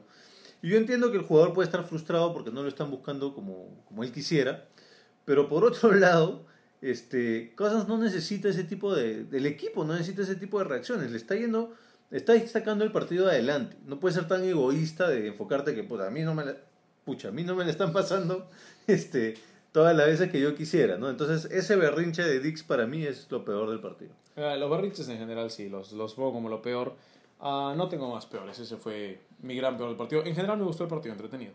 Yo sí tengo una gran decepción, no sé si tú quieres ir primero con la decepción. Me voy con mis dos excepciones eh, rapiditas. Ah, no sé qué tan grande sea la tuya, pero Bastante. Alvin Cámara. Ajá, a ver. Ah, señor Alvin Camara dijo de que en los playoffs esperaba mejorar su juego. Logró un touchdown, señor, pero usted tuvo 7 acarreos para 21 yardas. Ah, bueno, no me dieron suficientes acarreos. Ah, muy bien, bueno, le dieron pases. 9 veces lo buscaron, 8 pases para 34 yardas. 4 yardas por pase. Señor Camara no fue el explosivo, señor Camara, no fue el explosivo jugador de la Universidad de Tennessee, no fue el explosivo del año pasado que era increíble y que sí, no necesitamos a Mark Ingram, todo es Camara. Mentira. Necesitaste a Latavius Murray. Latavius Murray corrió mejor que Camara. Dios mío, Latavius Murray puede haber atrapado mejores pases que Camara y Latavius Murray tiene 90 kilos más. Entonces, honestamente, Alvin Camara, decepción de los playoffs, decepcionante temporada en general, en mi opinión. Creo que este equipo van a tener que buscarse otro back complementario a él, tal vez, o simplemente decirle, bueno, Alvin, vamos, ¿no? Como, como el 2018, por favor. Mi decepción también es de los Saints. Es uno de mis jugadores preferidos. Oiga, Se llama Drew Brees. no. Lanzó una intercepción que nada que ver, Fea, ¿no? fea. Tuvo un fumble que nada que ver porque no protegió el balón como, como tenía que haberlo Ah, y el protegido. fumble, sí, eso. Y ese fumble. ¿sabes qué me molestó Lo ese fumble? en una mano, ¿no? Sí, ese fumble, ese fumble fue en el drive en donde Tyson Hill estaba haciendo de todo. Y él solito estaba llenando de ímpetu al, al- equipo para salir a, ganar el partido. Y Drew Brees tiene ese fumble tonto, realmente con un error que no es de un jugador veterano como él. Para mí, la mayor decepción de este partido, Drew Brees. Para mí, yo tenía una decepción de Drew Brees, pero no exactamente él, para ser sincero. Am, la decepción para mí era más, y hay que ser honesto en esto, que si la carrera de Drew termina, si muchos ya lo quieren votar, ¿no? Em, yo creo que Drew merecía unos mejores playoffs. Es culpa de él, por una parte, sí. También es culpa de los Vikings, que también hicieron su trabajo. Es culpa de los Saints en general, que no hicieron parte de su trabajo. Pero sí creo que es decepcionante que eh, salga de esta manera Drew Brees en este año. Después sigue también, ¿no? Porque ya también... Porque ya vienen años que sigue saliendo y sigue saliendo. Y que también por parte de los referees haya cierta, no vamos a decir mala leche, pero ya es, cuando empieza a ser recurrente ya deja de ser coincidencia. Y, y uno empieza a preguntarse por qué, por qué tan mala onda con Drew Brees muchas veces. ¿no? Ahí, ahí nos detenemos un ratito y aprovechamos porque ninguno le tenía. ¿Te pareció interferencia ofensiva el, la recepción de Rudolph para ganar el partido? En mi opinión personal, para mí hay forcejeo de los dos y por eso vale la jugada. Sí, yo, Pero si quieres ser estrictamente ceñido a la regla, Rudolph le mete un empujón en el pecho y la atrapa. sí, o sea, definitivamente si quieres ser estricto, eh, sí, pues no. Pero yo no, yo creo que está bien que no se haya cobrado. Efectivamente hay un forcejeo. Efectivamente, eh, si eres consecuente con cómo se ha ido cobrando esa regla a lo largo de la temporada, pues no, no, se había, no se había venido cobrando mucho, entonces sí tiene sentido. No creo que te puedas quejar, porque hubo otros momentos en el partido donde, donde los Saints eran más, fueron más responsables de su destino, Sí. y, y entonces al final del día echarle la culpa al árbitro, no es... Es lo mismo que el año pasado. El año pasado también Sí, tuvieron eh, para eh, ganar. Es lo mismo que el año pasado, pero... No tan el- flagrante. El no cobro el año pasado sí fue bien maleado. Pero tienes razón en que ellos per- perdieron el partido y se pusieron... O ellos se pusieron en esa posición en donde un error aleatorio podía costarles el partido. Ahora lo que sí podemos coincidir entonces es que eh, tal vez los árbitros sí están jugando psicológicamente en contra de los Saints. Yo- que yo no diría eso, ¿no? se Sería- sienten, eh, y le pasa a muchos equipos y pasa en el fútbol peruano que cuando te sientes robado o te sientes como que no es tu culpa y es de otros, el fútbol peruano hay, siempre te mucha, sientes robado. hay mucha gente que cae su rendimiento al sentirse de esta manera. Y pues. me parece que los Saints tienen de eso. Y se vio en las expresiones de Sean Payton, que prácticamente estaba como que, saben que esto no lo puedo seguir aguantando, me están, me están sacando el partido del bolsillo. Y, y se notaba en su rostro, ese rostro de, de- para moverlo al fútbol peruano, Juan Reynoso sacándose los bolsillos, ya, Sean Payton estaba a dos segundos de hacerlo. Entonces, bueno, Yo no creo que los Saints se sientan... O sea, después del, del año pasado no creo que nunca se vayan a sentir tan robados. tan robado. Este, no, no creo que se hayan sentido tanto así. Y para hablar un ratito del, del fútbol peruano, que vamos a ahondar más en, en nuestro podcast de fútbol De peruano. primera, en primera ¿En nomás. primera nomás? En primera nomás lo van a volver el siguiente episodio. vamos a hablar, es un tema interesante. Yo creo que en el fútbol, en general, pero sobre todo en el fútbol peruano, el jugador es suele tener esta mentalidad un poquito mediocre y limitada de querer echarle la responsabilidad al árbitro de distintas jugadas, ¿no? Es cierto. Eh, No, no ahondemos eso porque es otro tema. Pero a ver, siguiente, eh, ¿algo más en, en este partido? ya- Yo lo cierro ya el Viking Saints, no sé si tú quieres decir algo más acerca de No, este no. encuentro, pues entonces nos vamos al otro de la NFC porque fue triunfo de los Seahawks contra los Eagles El único partido en que, Filadelfia. que predecimos bien, Usted. tú no. Yo dije Eagles. O sea, tú estuviste 0 de 4. 0 de 4 en ronda de comodines. Este es me fue honor. tan bien como a los Patriots. Este, este fue mi honor Así en que, el que gané. me parece muy justo que yo no haya entrado al playoffs de predicciones de fanáticos de la NFL en el Perú, porque honestamente me hubiera ido tan mal que hubiera preferido no haber entrado. Así que chicos, los que están ahí, eh, me parece que hay que mandar un saludo a Omar Nilsson, me parece que es eh, el líder, vamos a estar revisando en algún momento. Saludos para él que le está yendo bien con las predicciones, él sí supo seguramente todo lo que iba a pasar esta semana. Nosotros estábamos fuera de foco, mi querido Thornberry. Hablemos de los Eagles y de los Seahawks y hablemos de lo mejor de este partido. Yo tengo uno y medio. Entonces empieza con tu uno, luego yo digo el mío y completas con tu medio. Pues creo que el uno es el mismo, es el señor Russell Wilson. No, yo no lo tengo. Dios mío, para mí Russell Wilson fue lo mejor de este partido y no por los números. Honestamente, los números Russell Wilson los puede meter a su bolsillo, tiene suficientes. El tema para mí, bien clarito, fue que Russell Wilson es la diferencia del partido. Si él está en los controles, los Seahawks son una cosa. Si él no está en los controles, los Seahawks dan pena. Entonces, Russell Wilson para mí es la diferencia del partido y creo que es mucho el- lo que hablábamos de Sean Watson en los Texans, pero eh, eh, es, es el show de un solo hombre. Y agarró a Lockett, y agarró a Metcalf, y agarró a, Dios mío, ¿cómo se llama el ala cerrada? Hollister. Hollister, Sí, el hombre vende ropa. No debería estar atrapando pases, ya lo he dicho anteriormente, pero sí, Russell Wilson ha hecho de que esto funcione. Con Marshawn Lynch, con Chris Carson, sin Chris Carson, con Holmes, sin Holmes, con, Dios mío, Robert no jugando, lo que tú quieras. Homer, Homer. Eh, Homer, eh, me parece que el conjunto de los, de los Seahawks son solamente Russell Wilson y él por eso es lo mejor en este encuentro, porque el otro equipo no tenía coreback. Thornberry. Yo no lo he puesto como lo mejor, creo que porque ya para mí, o sea, ya, ya, no, ya no me sorprende tanto, ya, para mí ya es la constante, ya, ya, ya lo espero, lo anticipo de él, entonces eh, el efecto sorpresa me, me censura un poco de ponerlo como lo mejor, aunque igual es totalmente válido tu punto, pero para mí lo mejor fue DK Metcalf, eh, rookie, novato, 160 yardas, un touchdown, y batió el récord de más recepción o de más yardas aéreas por un novato en su primer juego de playoff. Wow. Así que no solo es lo mejor de este partido, sino que también va a ser nuestro novato de la semana. Pues hay que darle entonces mucho crédito a DK Metcalf, novato de la semana por parte de Casco Parlante para esta semana importante. Am, también quiero darle el medio mejor, porque creo que también hay que darle crédito, a la defensiva, liderada obviamente por el señor Pete Carroll, que es el líder técnico de la defensiva, y Bobby Wagner. Creo que los Seahawks tienen un jugador del que no se habla lo suficiente, que es súper especial y que merece reconocimiento. Al igual le puse en el respeto, por eso puse respeto y mejor para Wagner y para Carroll. Si es que tienen alguna chance de ganarle al señor Aaron Rodgers, estos tienen que funcionar. Eh, y en la defensiva a mí me, me pareció que tuvo mucho impacto. sin querer No, hacer un impa- juego. Impacto tuvo, ¿ah? Sin querer hacer un juego de palabras. Alto impacto. Pero tuvo un impacto positivo en, en su equipo Clowney, ¿no? Bueno, el payaso, Jadavion Clowney, que le gusta liderar con el casco. Lo estaremos hablando en un momento. Con Mi querido Sonberry, No tan parlante. ¿A quién tenemos respeto primero? Josh McCown.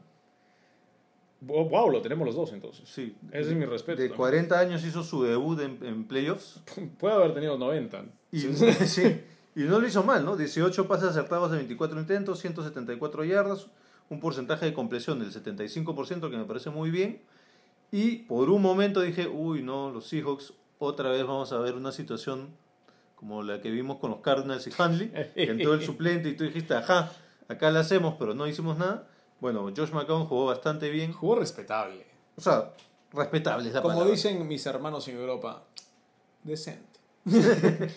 Bueno, sí se ganó mi respeto eh, en, esta, en este desempeño que tuvo, porque no perdió tanto como se esperaba que perdiese eh, el nivel de, de la ofensiva de los Eagles con la salida de Wentz, porque McCown lo hizo bastante bien. Totalmente de acuerdo, eh, Thornberry, con el respeto a McCown. Y bueno, como te dije, también le di un poco de respeto al trabajo de Wagner y la defensa.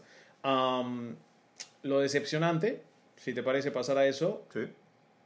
a mí me decepciona eh, no el jugador, me decepciona las situaciones por las que está pasando Carson Wentz. No es que sea frágil en este sentido. Le metieron un cabezazo en el suelo.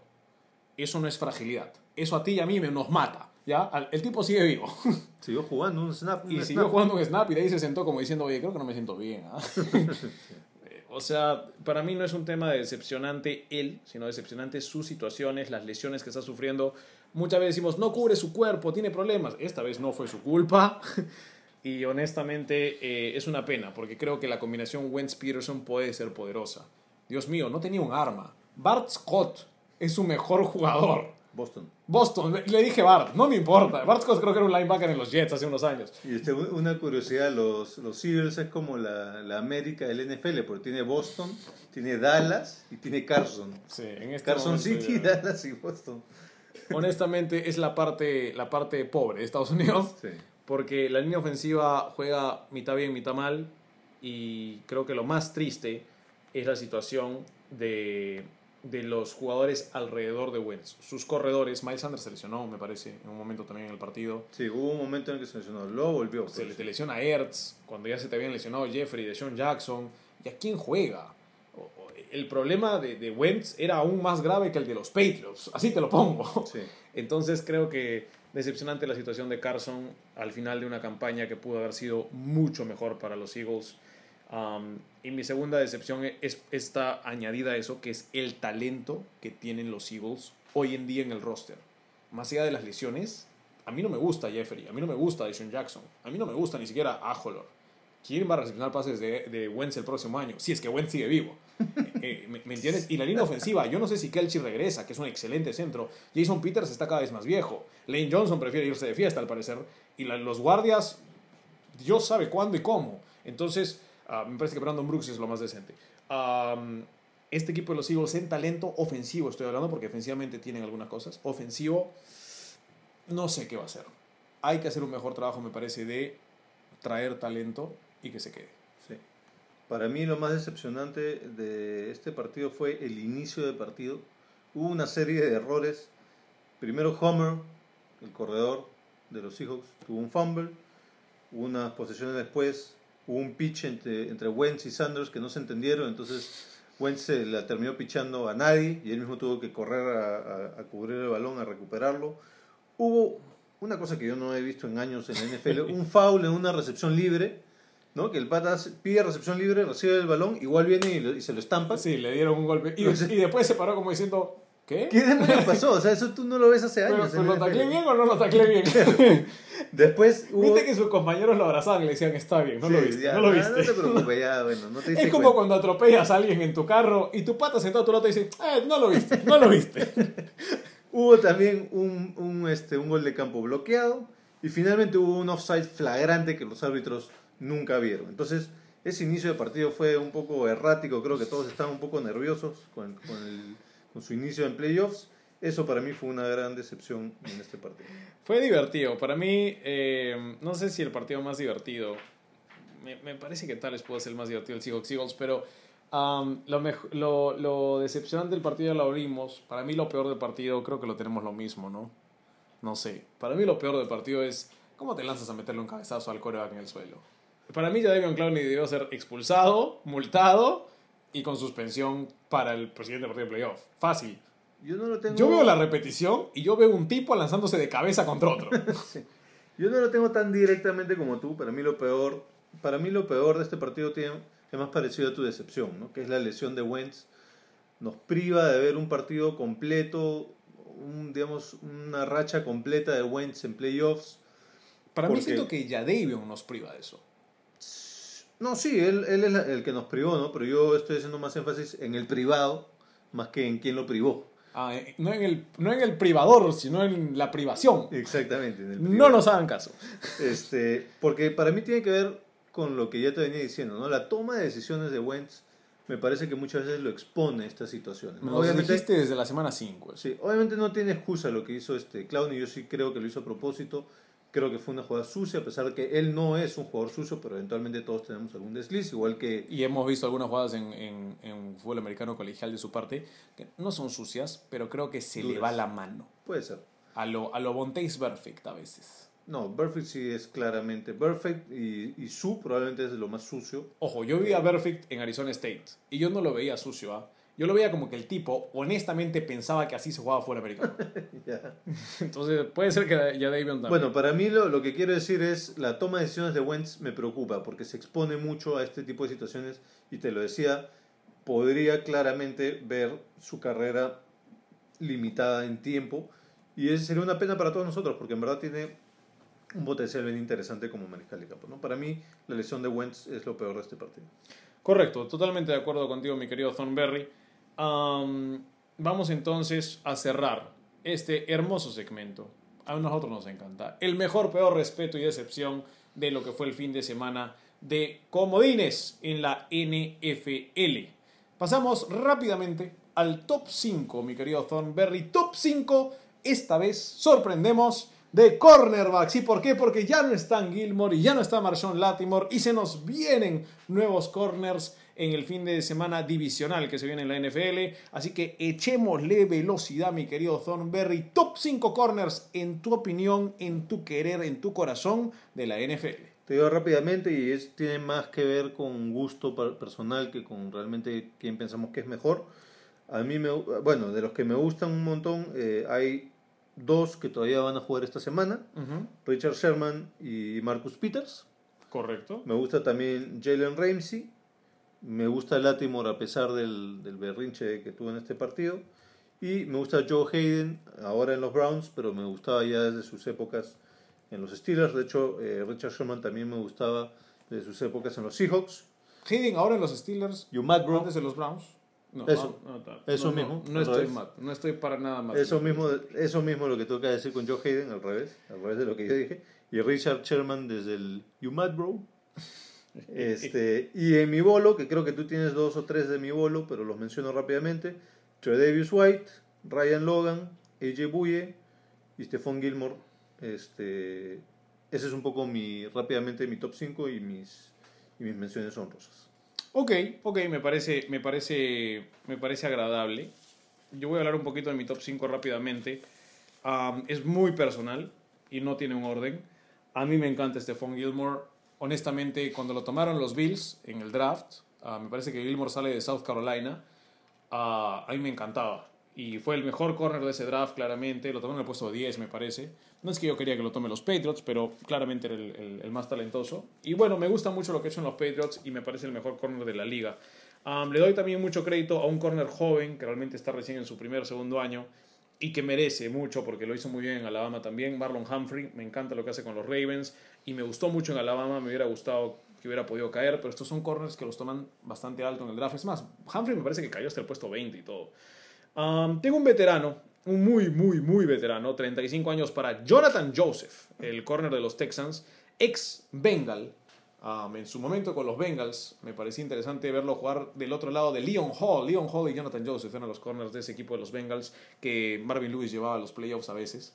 Um, ahora no van, no van a ir a ningún lado, pero bueno, me gustaba mucho lo de Jonathan Joseph y me parece un veterano interesante. En estos momentos es más un corazoncito que tengo por él. De los jóvenes de Virginia Tech, me encantaba este corner saliendo del draft. Cuando analizaba draft, este era el tipo que a mí me gustaba, que me hubiera gustado que tomen los Patriots. Kendall Fuller. Kendall Fuller, un excelente nickel corner. Cuando lo quieres utilizar en la parte de afuera, también te cumple. Pero a mí me gusta mucho en la posición del slot, uh, teniendo que cubrir al receptor de slot o hasta un uh, ala cerrada, por más de que Kendall es pequeñito. Me gusta mucho el trabajo que hace el chico de los Chiefs. Ahora estuvo en los Bears. Me parece que los Bears son los quienes lo draftean. Y eh, alguien que no mencionaste y que me parece que es muy importante mencionar es el corner de los Arizona Cardinals. El señor Patrick Peterson es de lo mejor que tiene esta liga. Es uno de los mejores corners que yo he visto en los últimos 10 años, si no es el mejor. Eh, el tipo te ayuda de maneras increíbles. Además, devolvía patadas, devolvía despejes. Cuando recién llegó a la liga, era por lejos el mejor atleta que había en la liga en ese momento. Patrick Peterson, para mí, hay que darle parte del top 5 corners, en mi opinión. Y esos son los dos cinco cornerbacks que tenemos cada uno en la NFL en este momento. No hemos coincidido en ninguno, ¿no? No sé. Gilmore me parece, si lo tenías también. No, lo tengo en mi mención honrosa. ¿no? Lo tenías en tu mención honrosa. Me parece que no. Fuimos un poquito fuera de la norma, pero me gustan mucho los que, los que tuviste también. Repite los tuyos. Yo me quedo con eh, Kendall Fuller de los Chiefs, Gilmore de los Patriots, Marlon Humphrey de los Ravens, Jonathan Joseph de los Texans y Patrick Peterson de los eh, Arizona Cardinals. Y yo tengo a Richard Jefferson de los 49ers, Jalen Ramsey, Jalen Ramsey, Richard Sherman, Richard Sherman. porque Jefferson es ex jugador de NBA. ¿Yo qué dije? Richard Jefferson. Ah, ya, perdón. ¿Y, tú qué dijiste? Richard, Richard Sherman, Jalen Ramsey, Marcus Peters, Marshawn Latimore y Joe Hayden. Correcto. Bueno, esas son nuestras listas de top 5 corners. Queríamos darle también un saludo y respeto a todos los corners de la Liga de Fútbol Americano Peruana, Liga de Fútbol Americano del Perú o Liga Peruana de Fútbol Americano, como quieren llamarla. Tú si fueses Um, de, fe- de, de la escuadra defensiva que jugarías? Tendría que jugar corner porque no puedo jugar nada más. Y tendría que jugar corner en el slot porque honestamente mi velocidad ha decaído un poquito. Ah, ya. Ah, es más, yo soy mejor como tercer safety en situación de gol de campo. ese, es mi, ese es mi chamba.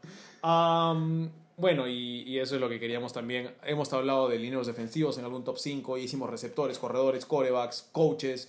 Creo que había que tocar corners y seguramente también le daremos su amor a los safeties en algún momento o también a los linieros ofensivos. Ah, pero había que tocar este, este grupo interesante de, de magníficos atletas.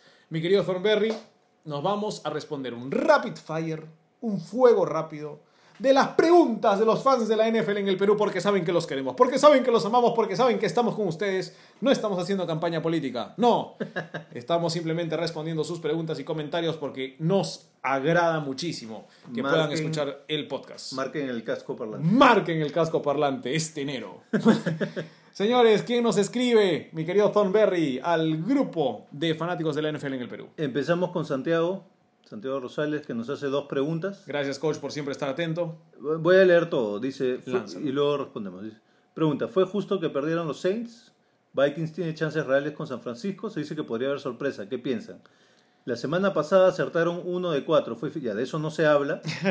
De lo que sí se habla es que la semana pasada yo dije que ganaban dos o tres de los visitantes y eso se cumplió. Bueno, para responder a la pregunta, ¿fue justo que perdieran los Saints? Am, yo soy muy partidario de una escuela de pensamiento. Para mí hay un score, quien tiene más puntos en el score es el justo ganador. Me dices, no, que el árbitro ayudó, no, que había mejor talento en el otro equipo, no, que un equipo jugó mejor que el otro.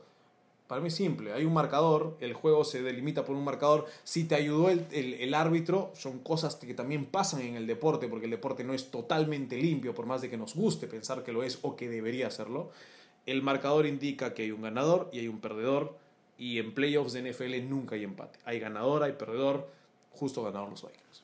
Yo, ahondando un poquito más a eso, eh, sí creo que fue justo la victoria de los Vikings, porque jugaron mejor, porque lo merecieron más.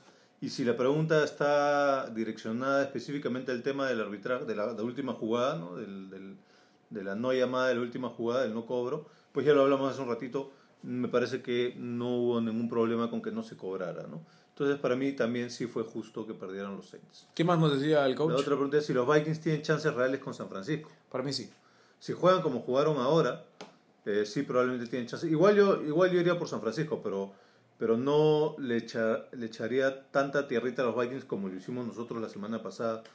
Eh, Se han ganado nuestro respeto y, y se- y lo llevan consigo esta semana. ¿no? Yo le voy a dar mucho crédito a Minnesota porque me parece que viajar a San Francisco no es difícil. En tema, San Francisco puede jugar muy bien en casa y todo lo que ustedes quieran, pero eh, no hay un problema de clima.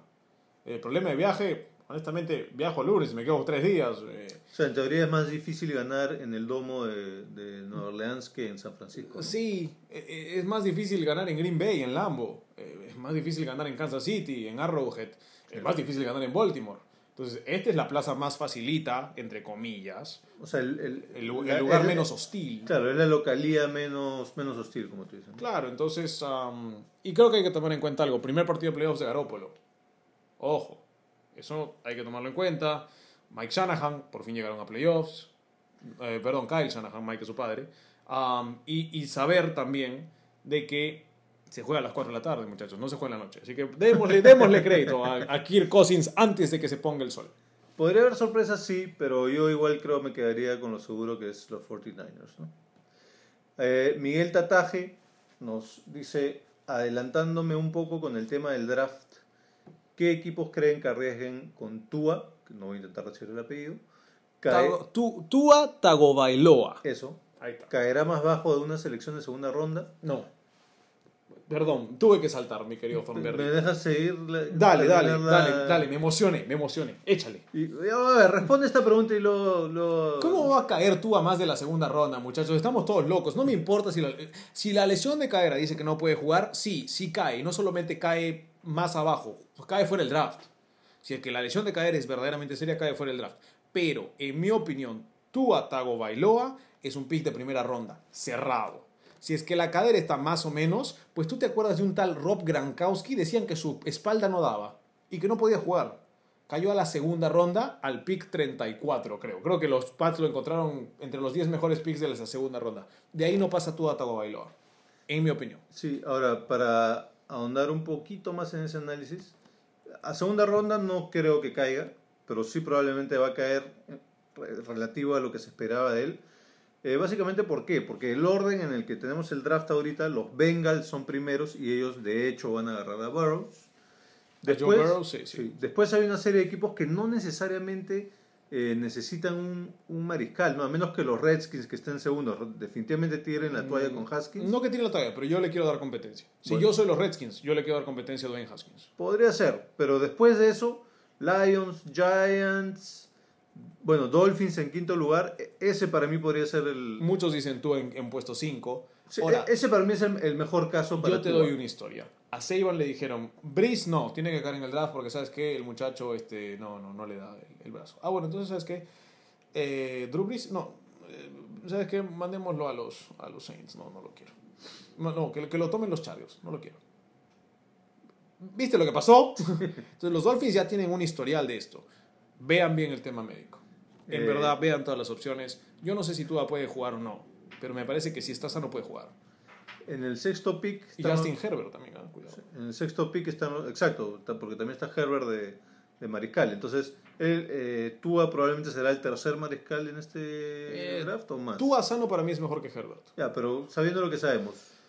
Herbert- Herbert por ahora por encima. ¿Hay otro más, aparte de esos dos, que podría estar encima de Tua? Ah, bueno, está el chico de... Ay, Dios mío.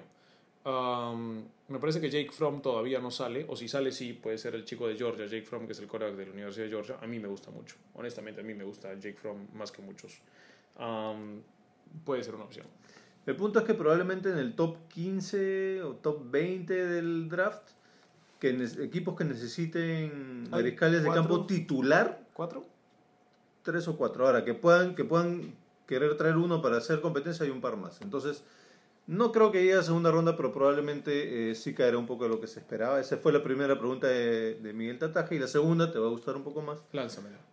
Y por último, ¿Brady se va a otro equipo? ¿Se queda en los Pats o decide retirarse? Um, yo creo que se queda. O sea, de hecho ya hemos, yo ya he descartado el hecho de que se retire. No se va a retirar. La pregunta Ya. es si se queda en los Pats o se va a otro equipo. ¿Tú Yo- crees que se queda? Yo creo que se queda y es un tema también de que uno puede decir no, me peleé o no sé qué cosa, pero cuando tú encuentras una persona con la misma pasión y ganas que tú tienes, con la misma, el mismo, le llaman acumen mental y, y ese tipo de elitismo mental que pueden tener ofensiva, de, perdón, este, de fútbol americano, tanto Tom Brady como Bill Belichick, yo creo que encuentras no tu media naranja, pero encuentras algo tan especial y lo mantuviste 20 años, dices, ¿sabes qué? Nos morimos juntos, el barco se hunde con nosotros adentro.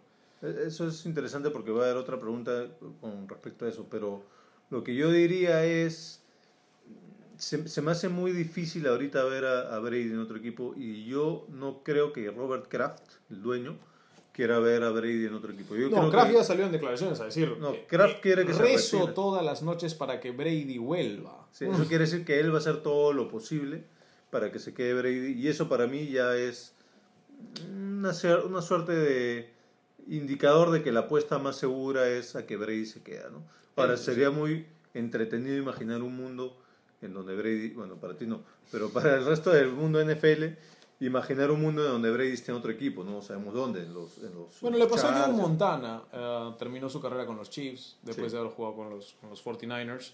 Así que, bueno, puede No- pasar. No lo preguntaron Peyton direct- Manning nunca pensamos que saldría de los Colts. Sí, no lo preguntaron directamente y hay otras preguntas que, a las que, cuales tenemos que llegar, así que no vamos a hacer el ejercicio de imaginarnos otros lugares para Tom Brady, pero si para la próxima semana quieren preguntar eso, sería entretenido. No lo sería, pero ya. Lo, tal- lo haremos si lo pide. Siguiente pregunta.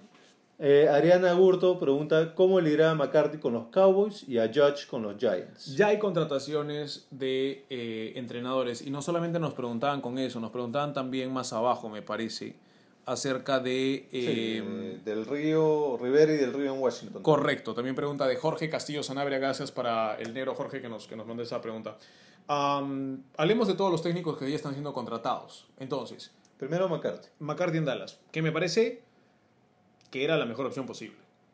Porque la mejor opción posible al comienzo era Ron Rivera y Dios cómo se movieron los Washington Redskins, lo hable, lo hable lo que hicieron. Porque no solo se trajeron a Rivera, sino le dijeron, ¿a quién quieres en el río hoy? Ahí lo tienes. Que dicho sea paso, Para mí era la segunda mejor opción. Sí, un, un- un pequeño respeto para ti, porque cuando hablamos de quién podría caer en Washington, tú mencionaste a Rivera y a Del Río, y efectivamente los dos han llegado juntos en Washington. Dios sabe cómo, pero pasó.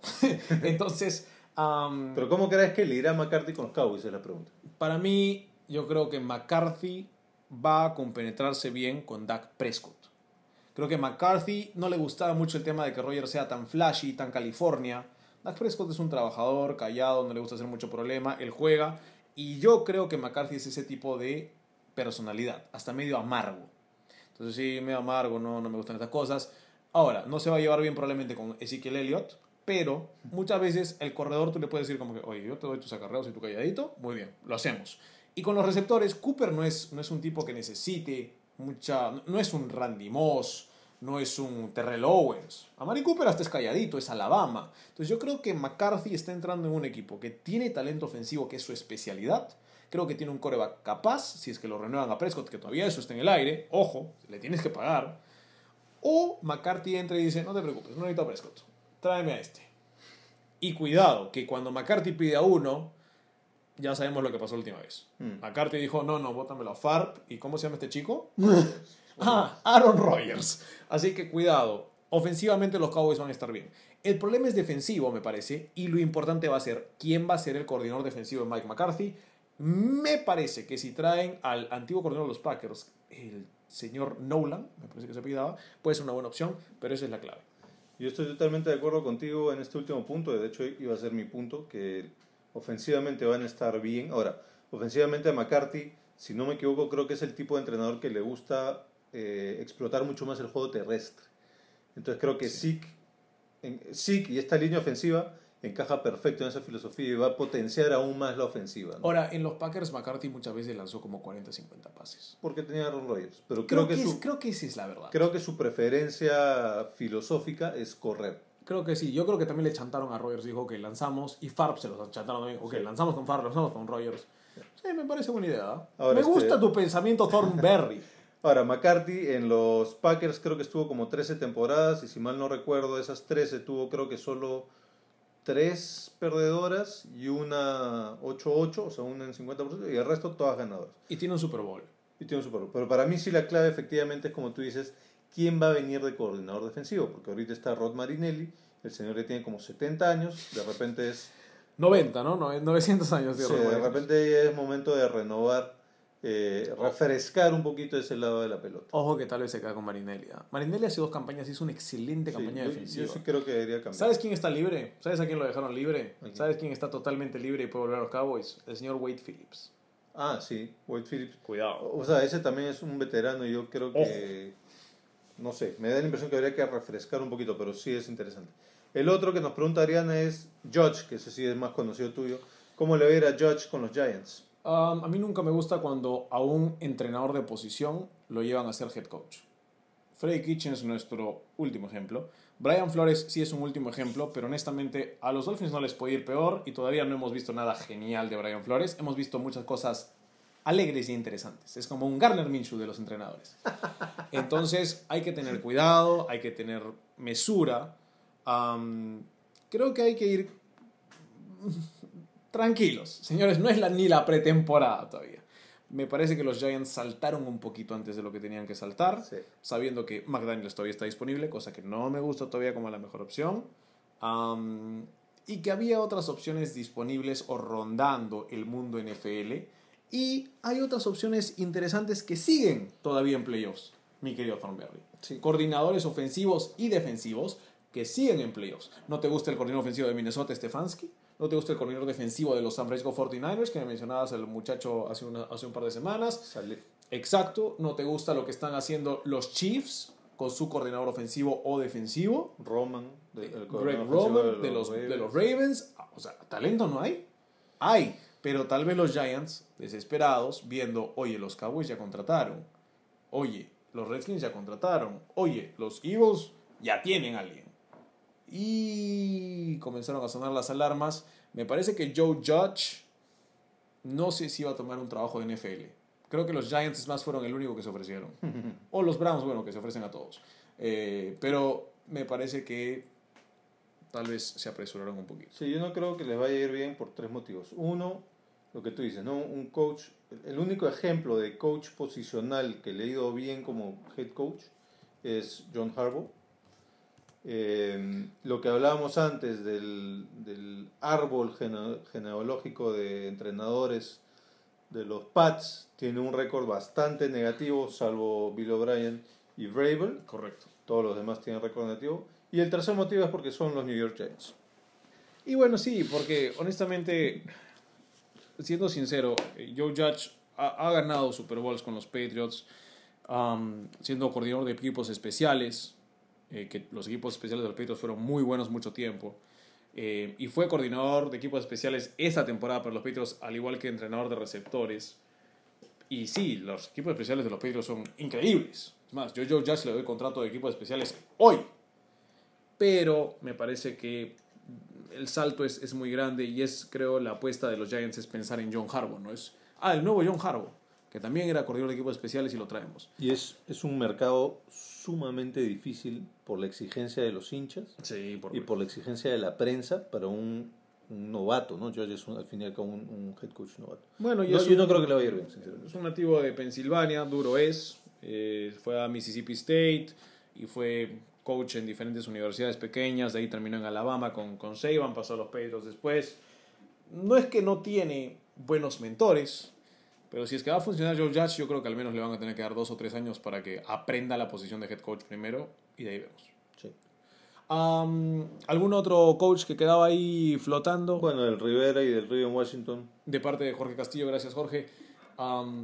A mí me gusta mucho. Ah, es la combinación perfecta que tú dabas. No quiero que me guste, no quiero que me guste porque son los Redskins y honestamente hay una disfuncionalidad total en ese equipo y hay un problema grave de dueño que cree que puede comprar el mundo y que puede hacer lo que le da la gana. Dan Snyder no es mi persona favorita, pero creo que Ron Rivera es un tipo, es un adulto y está entrando en un equipo donde he visto, wow, mira el talento defensivo que tenemos. Yo te voy a decir en estos momentos, y voy a hacer el trabajo de ponerlo en la pantalla, el roster de los Redskins a mí me parece defensivamente no a uno, pero está ahí, muchachos. Si los entrenan, está ahí. Y yo siento que no los estaban entrenando. Jonathan Allen es pick de primera ronda, Alabama. Daron Payne, pick de primera ronda, Alabama. Montez Sweat, pick de primera ronda, Mississippi State. Ryan Kerrigan, pick de primera ronda, Purdue. Dios mío, Ruben Foster, pick de primera ronda, Alabama. John Bostic, pick de segunda ronda, de Florida. Landon Collins, pick de primera ronda, Alabama. Dios mío, se iban a venir a los Redskins y decía, gracias muchachos, están todos de vuelta. Esta defensiva estaba mal entrenada y ya habló Jack del Río esta semana diciendo, lo vamos a cambiar a una 4-3. ¿Ha visto el talento que tenemos en la línea defensiva? ¿Cómo estaban jugando 3-4? Y estas son cosas que uno se va dando cuenta con el tiempo, pero Dios, la cantidad de jugadores que terminaron lesionados en este equipo. También fue mala suerte. Creo que ofensivamente es donde hay que mejorar a los Redskins. Vamos a ver quién termina siendo el coordinador ofensivo. Del Río va a ser el defensivo. Rivera va a ser seguramente el, el head coach. Veremos quién es el coordinador ofensivo. Y veremos también si es que puede regresar Alex Smith o no. Es interesante eso, es algo que nunca hablan muchos. Si en verdad Alex Smith puede volver a jugar, cosa que no se sabe, obviamente, ¿no? ¿Por qué no ponerlo a competir con Haskins? Sí, yo, no- yo no lo haría regresar, la verdad. Am, y bueno, Darius Guys a mí me parece muy, muy completo. Sí, sí, es interesante. Chris Thompson ha hecho lo suyo, Adrian Peterson sí está de salida, pero McLaurin, Sims, Paul Richardson, tres receptores jóvenes capaces. Jordan Reed sí, yo creo que ya le damos el muere, muchas lesiones durante toda su carrera, igual que Vernon Davis ya está de salida, probablemente drafteará un ala cerrada. Y la línea ofensiva hay que definitivamente trabajarla porque es de las peores de la liga. Ah, a mí no me gusta la línea ofensiva de los Redskins, lo siento a todos los ex primeras rondas, Moses, Sher, Flowers, Penn, todos fueron primero o segunda, no sirve muchachos, lo siento, la mayoría. La defensa da miedo. Si yo te lanzo los nombres así como te los lanzo, es porque yo me los acuerdo de ser número uno, número dos en el Sí, draft. eso te iba a preguntarte, ¿te acuerdas de memoria quién fue primer, primera ronda? Y, y este año trajeron a Cole Holcomb, que me encanta como linebacker. Am, honestamente, este equipo tiene talento. Consíguele un cornerback decente, consíguele dos linieros ofensivos de poder y los Redskins pueden ir a playoffs en una división que sigue todavía desfasada. Sí. Este, Roger Hurtado, creo que acá los voy a tener que dejar solos porque creo que hay una vendetta personal entre ustedes. Roger Hurtado dice, soy hincha de los Packers, así que tengo derecho a preguntar. Por supuesto. Quiero saber la opinión de Simón Carpio, o sea, yo me retiro cortésmente de este podcast Dios mío. porque quiere saber su, tu opinión respecto al delay of game que Vrabel le aplicó a Belichick en, el- en los Wildcard. Karma. El delay of game del que hablábamos antes, que, con el cual se ganó mi respeto a Vrabel, ¿no? Bueno, yo le doy mi opinión y creo que ya la di anteriormente. Para mí, eh, siempre que esté entre las reglas, si tú lo puedes utilizar a tu favor, más allá de que al año siguiente lo cambien, está bien. Y si Bravel tiene esa filosofía, la aprendió de un lugar.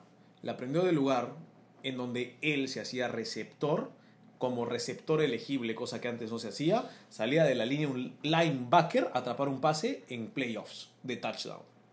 Yo mismo, en Madden, he jugado con Bravel en situación de goal line de ala cerrada.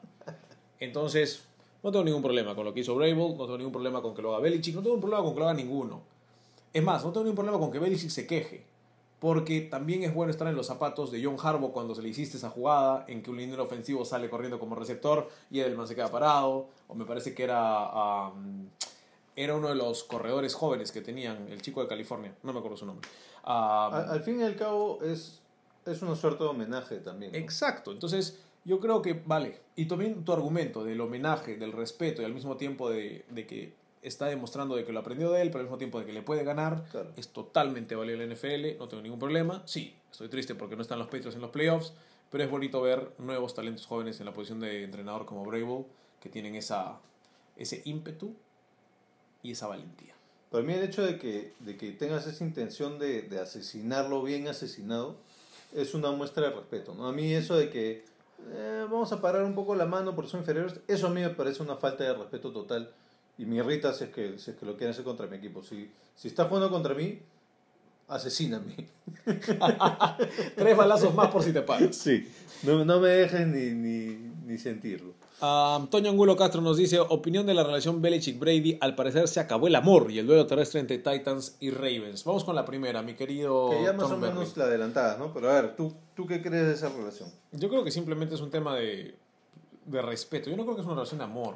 Cierto. Yo creo que Brady y Belichick tienen tan respeto por uno por el otro, por su conocimiento de fútbol americano, de que pueden sobrepasar el tema de no nos caemos bien. Yo no creo que se caigan bien. En ningún momento yo creo que esos dos se quieren. No se quieren, no se caen bien. Uno es extremadamente eh, casado con una supermodelo, Hollywood, eh, fiestas y todo lo que tú quieras, y, y ropa especializada para poder dormir y dietas sin fresas. Bill Belichick se come 3 a 30 hamburguesas. Ok, seamos sinceros. El hombre no es, de, es, es old school, pero old school norteamericano, de- del área de Nantucket, de, de Boston, de, de- esa área del este, y Brady es California todavía, Sí. de alguna manera. O sea, yo- Entonces, yo, no creo que Brady sea Hollywood, es California. es sí. más New York, California, una cosa así. O sea, es, es California, sí, pero no es Hollywood, ¿no? Para mí son cosas distintas. este, y Belichick es demasiado pragmático para que tú llegues a sentir una conexión cariñosa, digamos, con él, porque él ve y dice, "Pucha, ya, este ya está a punto de, de empezar su curva de decreciente, pum, chao, te vas. Sí.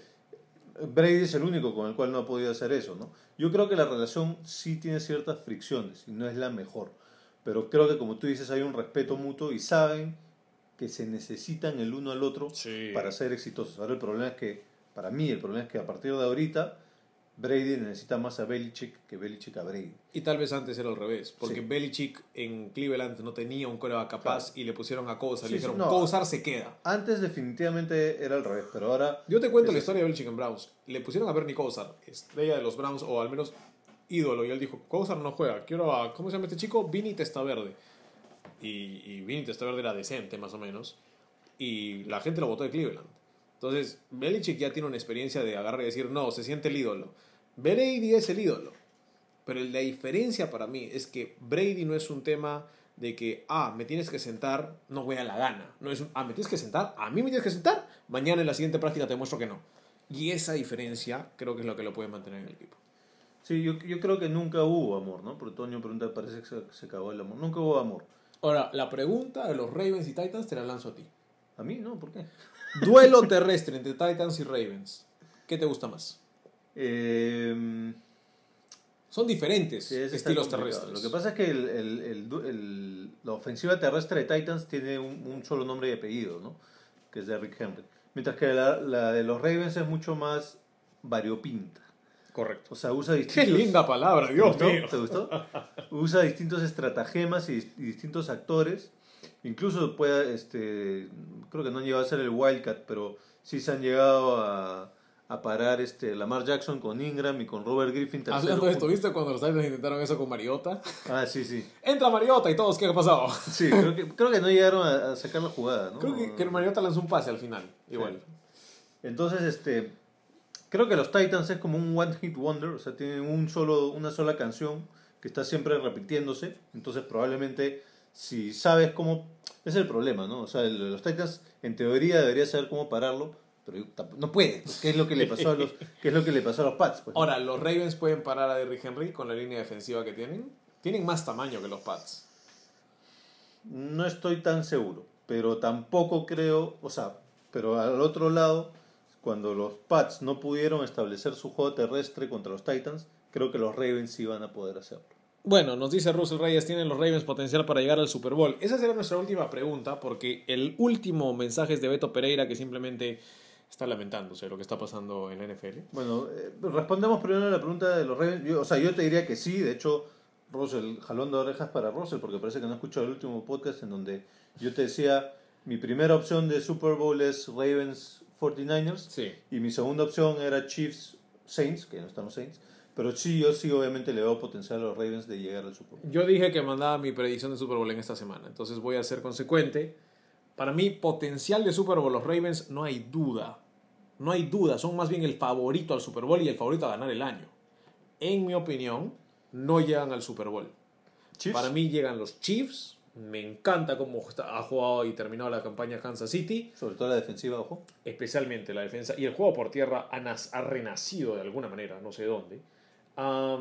Y también creo que por el lado de la AF, perdón, de la NFC, está más difícil la predicción. O sea, Pero está, está más libre el campo para San Francisco, te diría yo, ahora sin los Saints. ¿no? no, Ajá. van los Seahawks al Super Bowl Su madre, qué locura. y este Russell Wilson, que no va a ser elegido MVP, gana el Super Bowl. Loco, loco de tu parte. Eh, la última pregunta, que no es una pregunta, es Beto Pereira nos pone un meme de Ryan Reynolds lamentándose, no sé qué quiere decir, nos lo explicará más adelante, pero sí quiero hacer una mención a, a Miguel Tataje, solo para cerrar este segmento.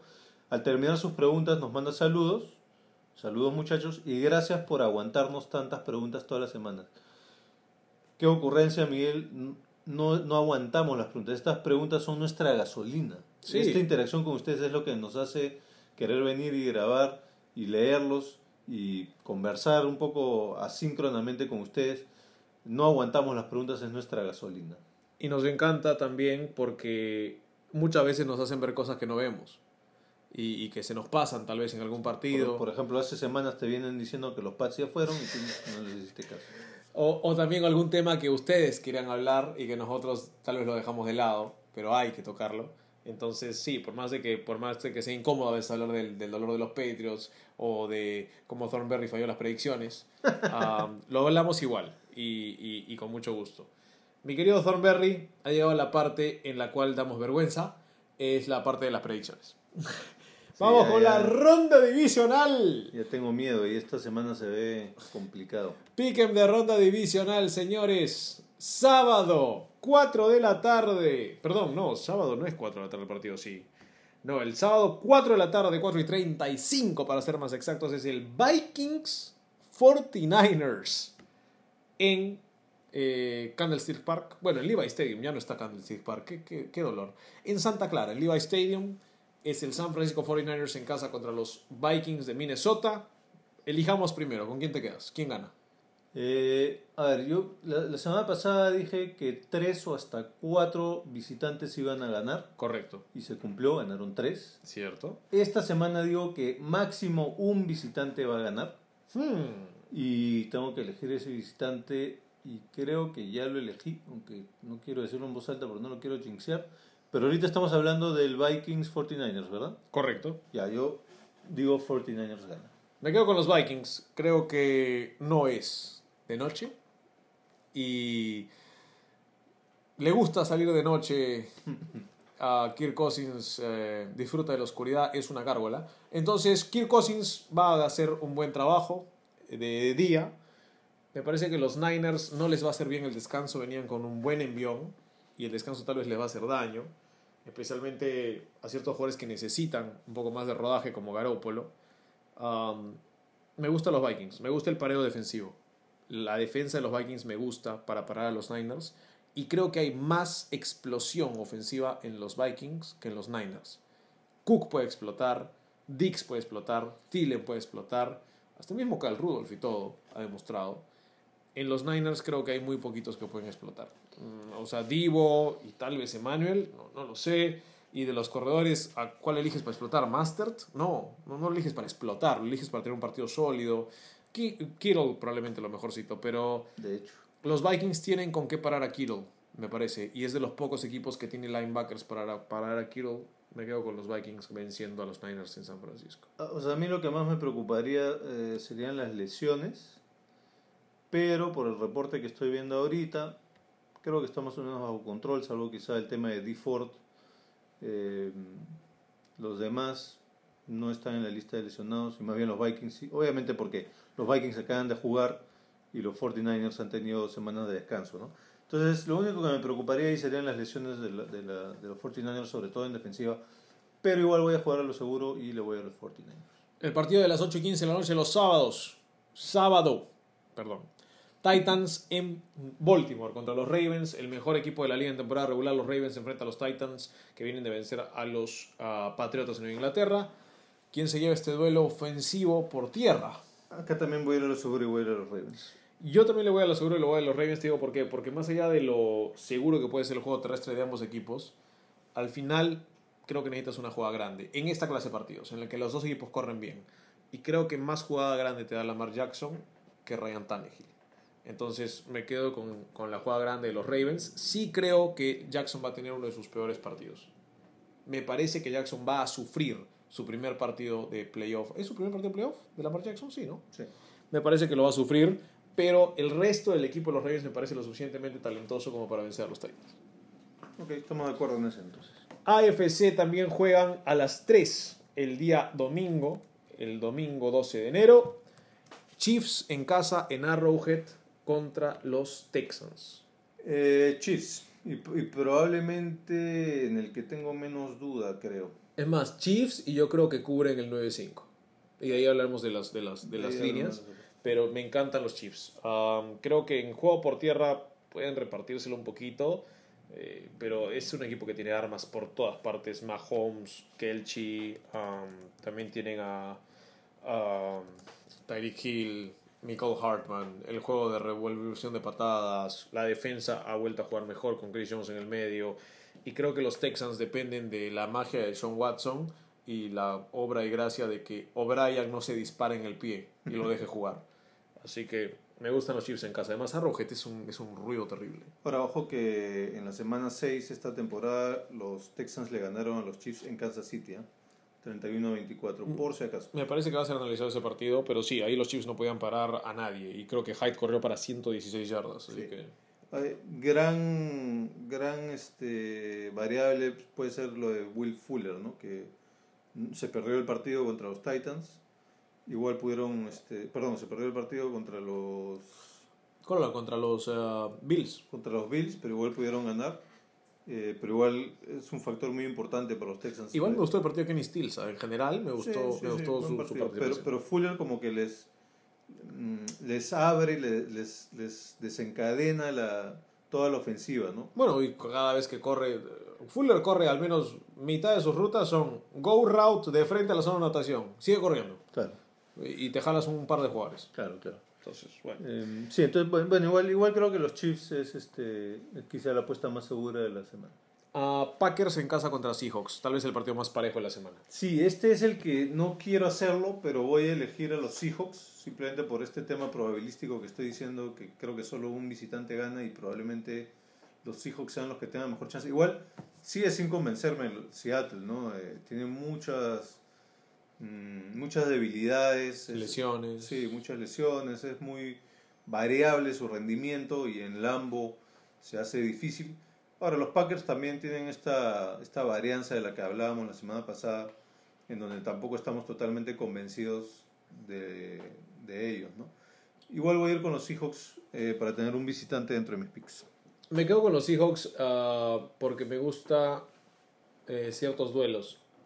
El duelo de entrenadores primero. Para mí Pete Carroll es mejor que Matt LaFleur y, y eso no hay duda. Primer partido de playoff de la Flor también. También creo que va a haber algo de nerviosismo, especialmente al comienzo. Algún error.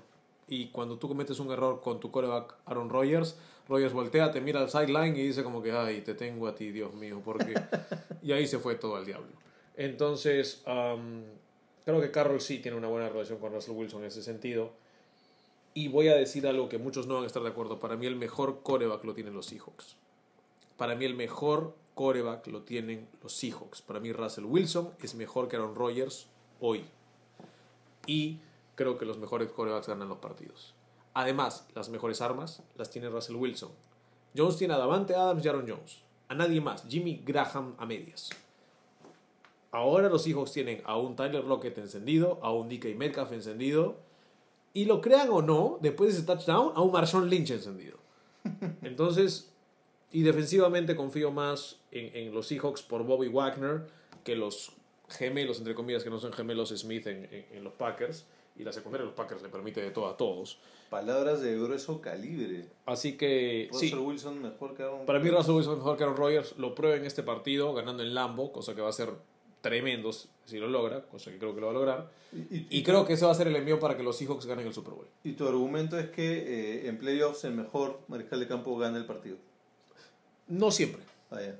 No Tan- siempre. Brady. Pero creo que el tema de mejor coach, mejor entrenador, mejor, eh, mejores armas, mejor coreback y mejor defensa. Yo honestamente veo mejor equipo los Seahawks. La única diferencia es que, bueno, los Packers tienen a Aaron Jones y los Seahawks tienen a Dios sabe quién corriendo el balón. Sí, eso, ese iba a ser mi caso. O sea, yo le estoy yendo a los hijos, pero mi caso a favor de los Packers es el juego terrestre, ¿no?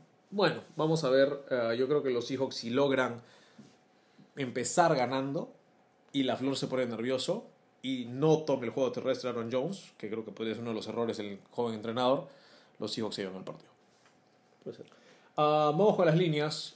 Eh, ¿Te gusta alguna apuesta de estas? Yo, La verdad no. honestamente, tengo un gran inconveniente con estas líneas. La verdad, Ah, mejor vamos a apostar en NBA. No, tampoco. Tampoco apostemos en NBA. eh, a mí no me gusta la línea de Baltimore-Tennessee porque en verdad es, es un partido impredecible. Podría cubrirlo Tennessee, creo. Pero yo creo que eh, eh, es bastante atractivo para mí. El menos 9, el menos 9,5 Baltimore para mí es atractivo del otro lado. De más 9 y medio de Tennessee. Me es atractivo el más 7 de Minnesota. Me es atractivo el más 4 de los Seahawks. Y me es atractivo el menos 9 y medio de los Kansas City Chiefs. Les digo lo que es atractivo para mí. ¿Cuál voy a apostar? Honestamente sí voy a apostar esta. Mm, va a ser el más 4 de los Seahawks en Lambo. Esa es la apuesta que sí doy. Porque creo que Russell Wilson te mantiene en los partidos y que al menos pierde. Si pierde, pierde por 3. Hmm. Yo. Sí, yo, yo le podría ir al más 7 de Minnesota. Probablemente sería lo que más me atraiga. Y, y quizá habría que pensar también en algún over y algún under, ¿no? Por ejemplo, no sé, el Titans Ravens, quizá un under ahí. Podría ser. Vamos a estar revisando alguna de las casas de apuestas. No lo vamos a mencionar porque. Ya la mencionaste la semana pasada. Bueno, que- si nos quiere auspiciar Betson, no hay ningún problema. Ya te he dicho ya, la solución es que venga otra como apuesta total y diga, ah, no, ya dejen de usar Betson, ahora solo usan apuesta total y nos mencionan. Dios, Perfecto. me encantaría que nos digan eso. Y bueno, vamos a darles un poco el, el tema. La línea está en menos cuatro y medio, para ser totalmente exactos, la de Seahawks Green Bay, o más cuatro y medio. Y la de los Chiefs Texans la han puesto ahora en menos 8 y más 8. Parece que mucha gente ha estado apostando eh, el más nueve y medio de Houston, entonces la cerraron un poquito. Y la otra que cambiaron fue la de 7 a más 6 y medio para los Vikings. Parece que la gente está apostándole a los Vikings, la cerraron también un poquito. Más bien la gente le estaba apostando a los Packers, por eso la abrieron, la abrieron un poquito más. El tema del over y el under en estos partidos lo están seteando. El de Niners Vikings eh, lo están poniendo en 44 y medio. A mí me gusta el over, alucina. ¿Te gusta más de 44 y medio Niners Vikings? Sí. Puede ser, ¿ah? no, no, no descarto eso. El 46 y medio para Ravens Titans. Ahí podría ser el under. Eh, vamos con el 51 y medio Chiefs Texans. Sí, ahí no sabría. Es bravo, ¿ah? me parece que caen en 51 redondito. Ah, y el Packers hijos lo ponen en 47 y medio. Ahí, está. Ahí podría ser el under. Lo dijiste con duda, Thornberg. Sí, ¿ah? lo que pasa es que estoy pensando, depende también del clima ese día. Habría que ver cuál, cuál va a ser el clima, ¿no? Bueno, yo le voy a hacer la apuesta en este momento a los hijos del 4 y medio. Me, me gusta, me atrae, es una apuesta que me, que me, que me vacila, así que la vamos a poner ah, en vivo para que todos sepan que sí está sucediendo esta apuesta. Y honestamente no me gusta ninguna más de las apuestas. Eh, préstame un dólar y combíname el, el under del, el over del Viking 49ers y el under del Titans Ravens. Te- pero tienes tu plata, ple. Usted tiene su cuenta, señor. Alguien del grupo, por favor, que me preste un dólar para esa apuesta. Yo lo haría, pero estoy con las estadísticas para seguir tratando de ser un mejor apostador, eh, porque queremos ser mejores apostadores con David Thornberry para poder darles a ustedes mejores consejos. Así que, por pueda- ahora vamos a, vamos a mantenernos ahí. Y que me puedas prestar un miserable dólar. El dólar vale, vale mucho y tal vez valga menos ahora con todo lo que está pasando en el mundo, pero no importa, el fútbol americano sigue y hay que mantenernos en esa onda. Mi querido Thornberry, ¿alguna otra apuesta que te guste? Ojo, eh, busquen las apuestas en estas casas de apuestas al jugador y a eventos en el partido. Búsquenlas antes de que empiece el partido. Hay cosas bien interesantes que dan mucho valor y que tal vez ustedes pueden encontrar como atractivas. Como yo encontré atractivo el touchdown de Sean Watson sin saberlo, pero de ahí me di cuenta y dije, oye, yo hubiera apostado porque Josh Allen al menos metió uno por tierra y logró uno por aire. Entonces, me encuentren cosas así que puedan ser atractivas, interesantes y que paguen bastante, ¿por qué no arriesgarse para estos partidos de ronda divisional? Sí. Thornberry, ¿alguna otra cosa que desees decirle a todos nuestros fans? No son muchos, pero son muy leales y cada vez son más. No, gracias, gracias por seguir este, aportando con sus, con sus preguntas y sus comentarios. Quería dejarle un mensaje también a Cristian Rodríguez, que nos dejó un comentario Uy, no, de la un- semana pasada. Casi me hace llorar. Eh, gracias, Cristian, en verdad, por el apoyo y, y por las buenas palabras. Eh, estaremos todavía trabajando duro, casco parlante, para, para seguir darles el mejor contenido. Saludos a Cusco, ¿no? Saludos a toda la gente de Cusco también, que nos, que nos dejaron un mensaje, ¿no? Para toda la gente, No, los, que- los Bears. de Cusco. El mismo Cristian fue el que- Cristian Rodríguez también nos dijo, me parece que sí. Lo estaremos revisando ahora en el, en el Facebook. Pero sí, en verdad, eh, gracias a todos los que nos siguen. Si podemos también internacionalizar un poco, descentralizar el fútbol americano en el Perú. Si tienen gente que les gusta en Trujillo, Chiclayo, Cusco, Arequipa, Tacna, Moquegua, La Selva, Iquitos, donde ustedes se encuentren, ah, díganos para también mandarles saludos y que sigan eh, trabajando el fútbol americano en el Perú, que esperemos de que siga creciendo. Esperemos de que la próxima temporada también real de fútbol americano en el Perú eh, sea cada vez más fructífera, cada vez más equipos, cada vez más jugadores. Y Que si este podcast los inspira, La cubrimos. ¿por qué no? Y me parece que si está bien organizada, habrá que cubrirla, ¿no? Mi querido Thornberry, hay que ver también, hablar con la organización para, para ver qué podemos hacer al respecto. Correcto. Mi querido Thornberry, se acaba el podcast de esta noche. Nos hemos pasado de tiempo un poquito, como siempre. Pero, pero nada, solamente decirles que disfruten. Disfruten otro fin de semana más de fútbol americano, ya quedan poquitos. Así que eh, un saludo también a los seguidores de College Football. El lunes, me parece que es este lunes. Perdón, fue eh, quien nos dio el saludo y desde Cusco es Alfredo Rodríguez, no Cristian. Saludos para Alfredo Rodríguez. Cristian nos dejó un mensaje anterior Sí, que nos nos también nos daba, pero también saludos para Alfredo Rodríguez desde Cusco. Saludos para él y por todo el apoyo. Ah, no se olviden, 13 de enero. Eso viene a ser este lunes. Este lunes 13 de enero, así que después vamos a estar viendo los nosotros recién la próxima semana. Es el partido final del college football, LSU Clemson. Así que si quieren ver buen fútbol americano colegial, la final no va a haber mejor. ¿Por qué no lo incluimos con un mejor, peor respeto y decepción de ese partido en el siguiente? Me parece perfecto. Y les damos también las apuestas. Está Clemson en estos momentos con un más cinco y medio. Mejor dicho, menos cinco y medio para LSU. Ah, no sé si el partido va a ser tan cerrado. Honestamente, usualmente las finales lo son, pero LSU ha estado blowing people away. Así que estaba metiéndole candela a todos. Vamos a ver. A ver quién les gusta. Muchos creen que Clemson puede dar la sorpresa. Pongan su dinero si, si lo desean. Ah, cerramos, Don Merry. Cerramos. Señores, ha sido un placer. Los dejamos todavía con The Wombats desde el Gran Bretaña para el mundo en una guía para el amor, la pérdida y la desesperación. Si es que su equipo perdió, seguramente la tienen. Y si es que no, bailen, bailen al ritmo de la alegría de la división o divisional, o mejor dicho, escúchense una canción de Joy Division. Adiós, hombres. Chao. So if you're ever feeling down, grab your purse and take a taxi to the darker side of town. That's where we'll be, and we will wait for you and lead you through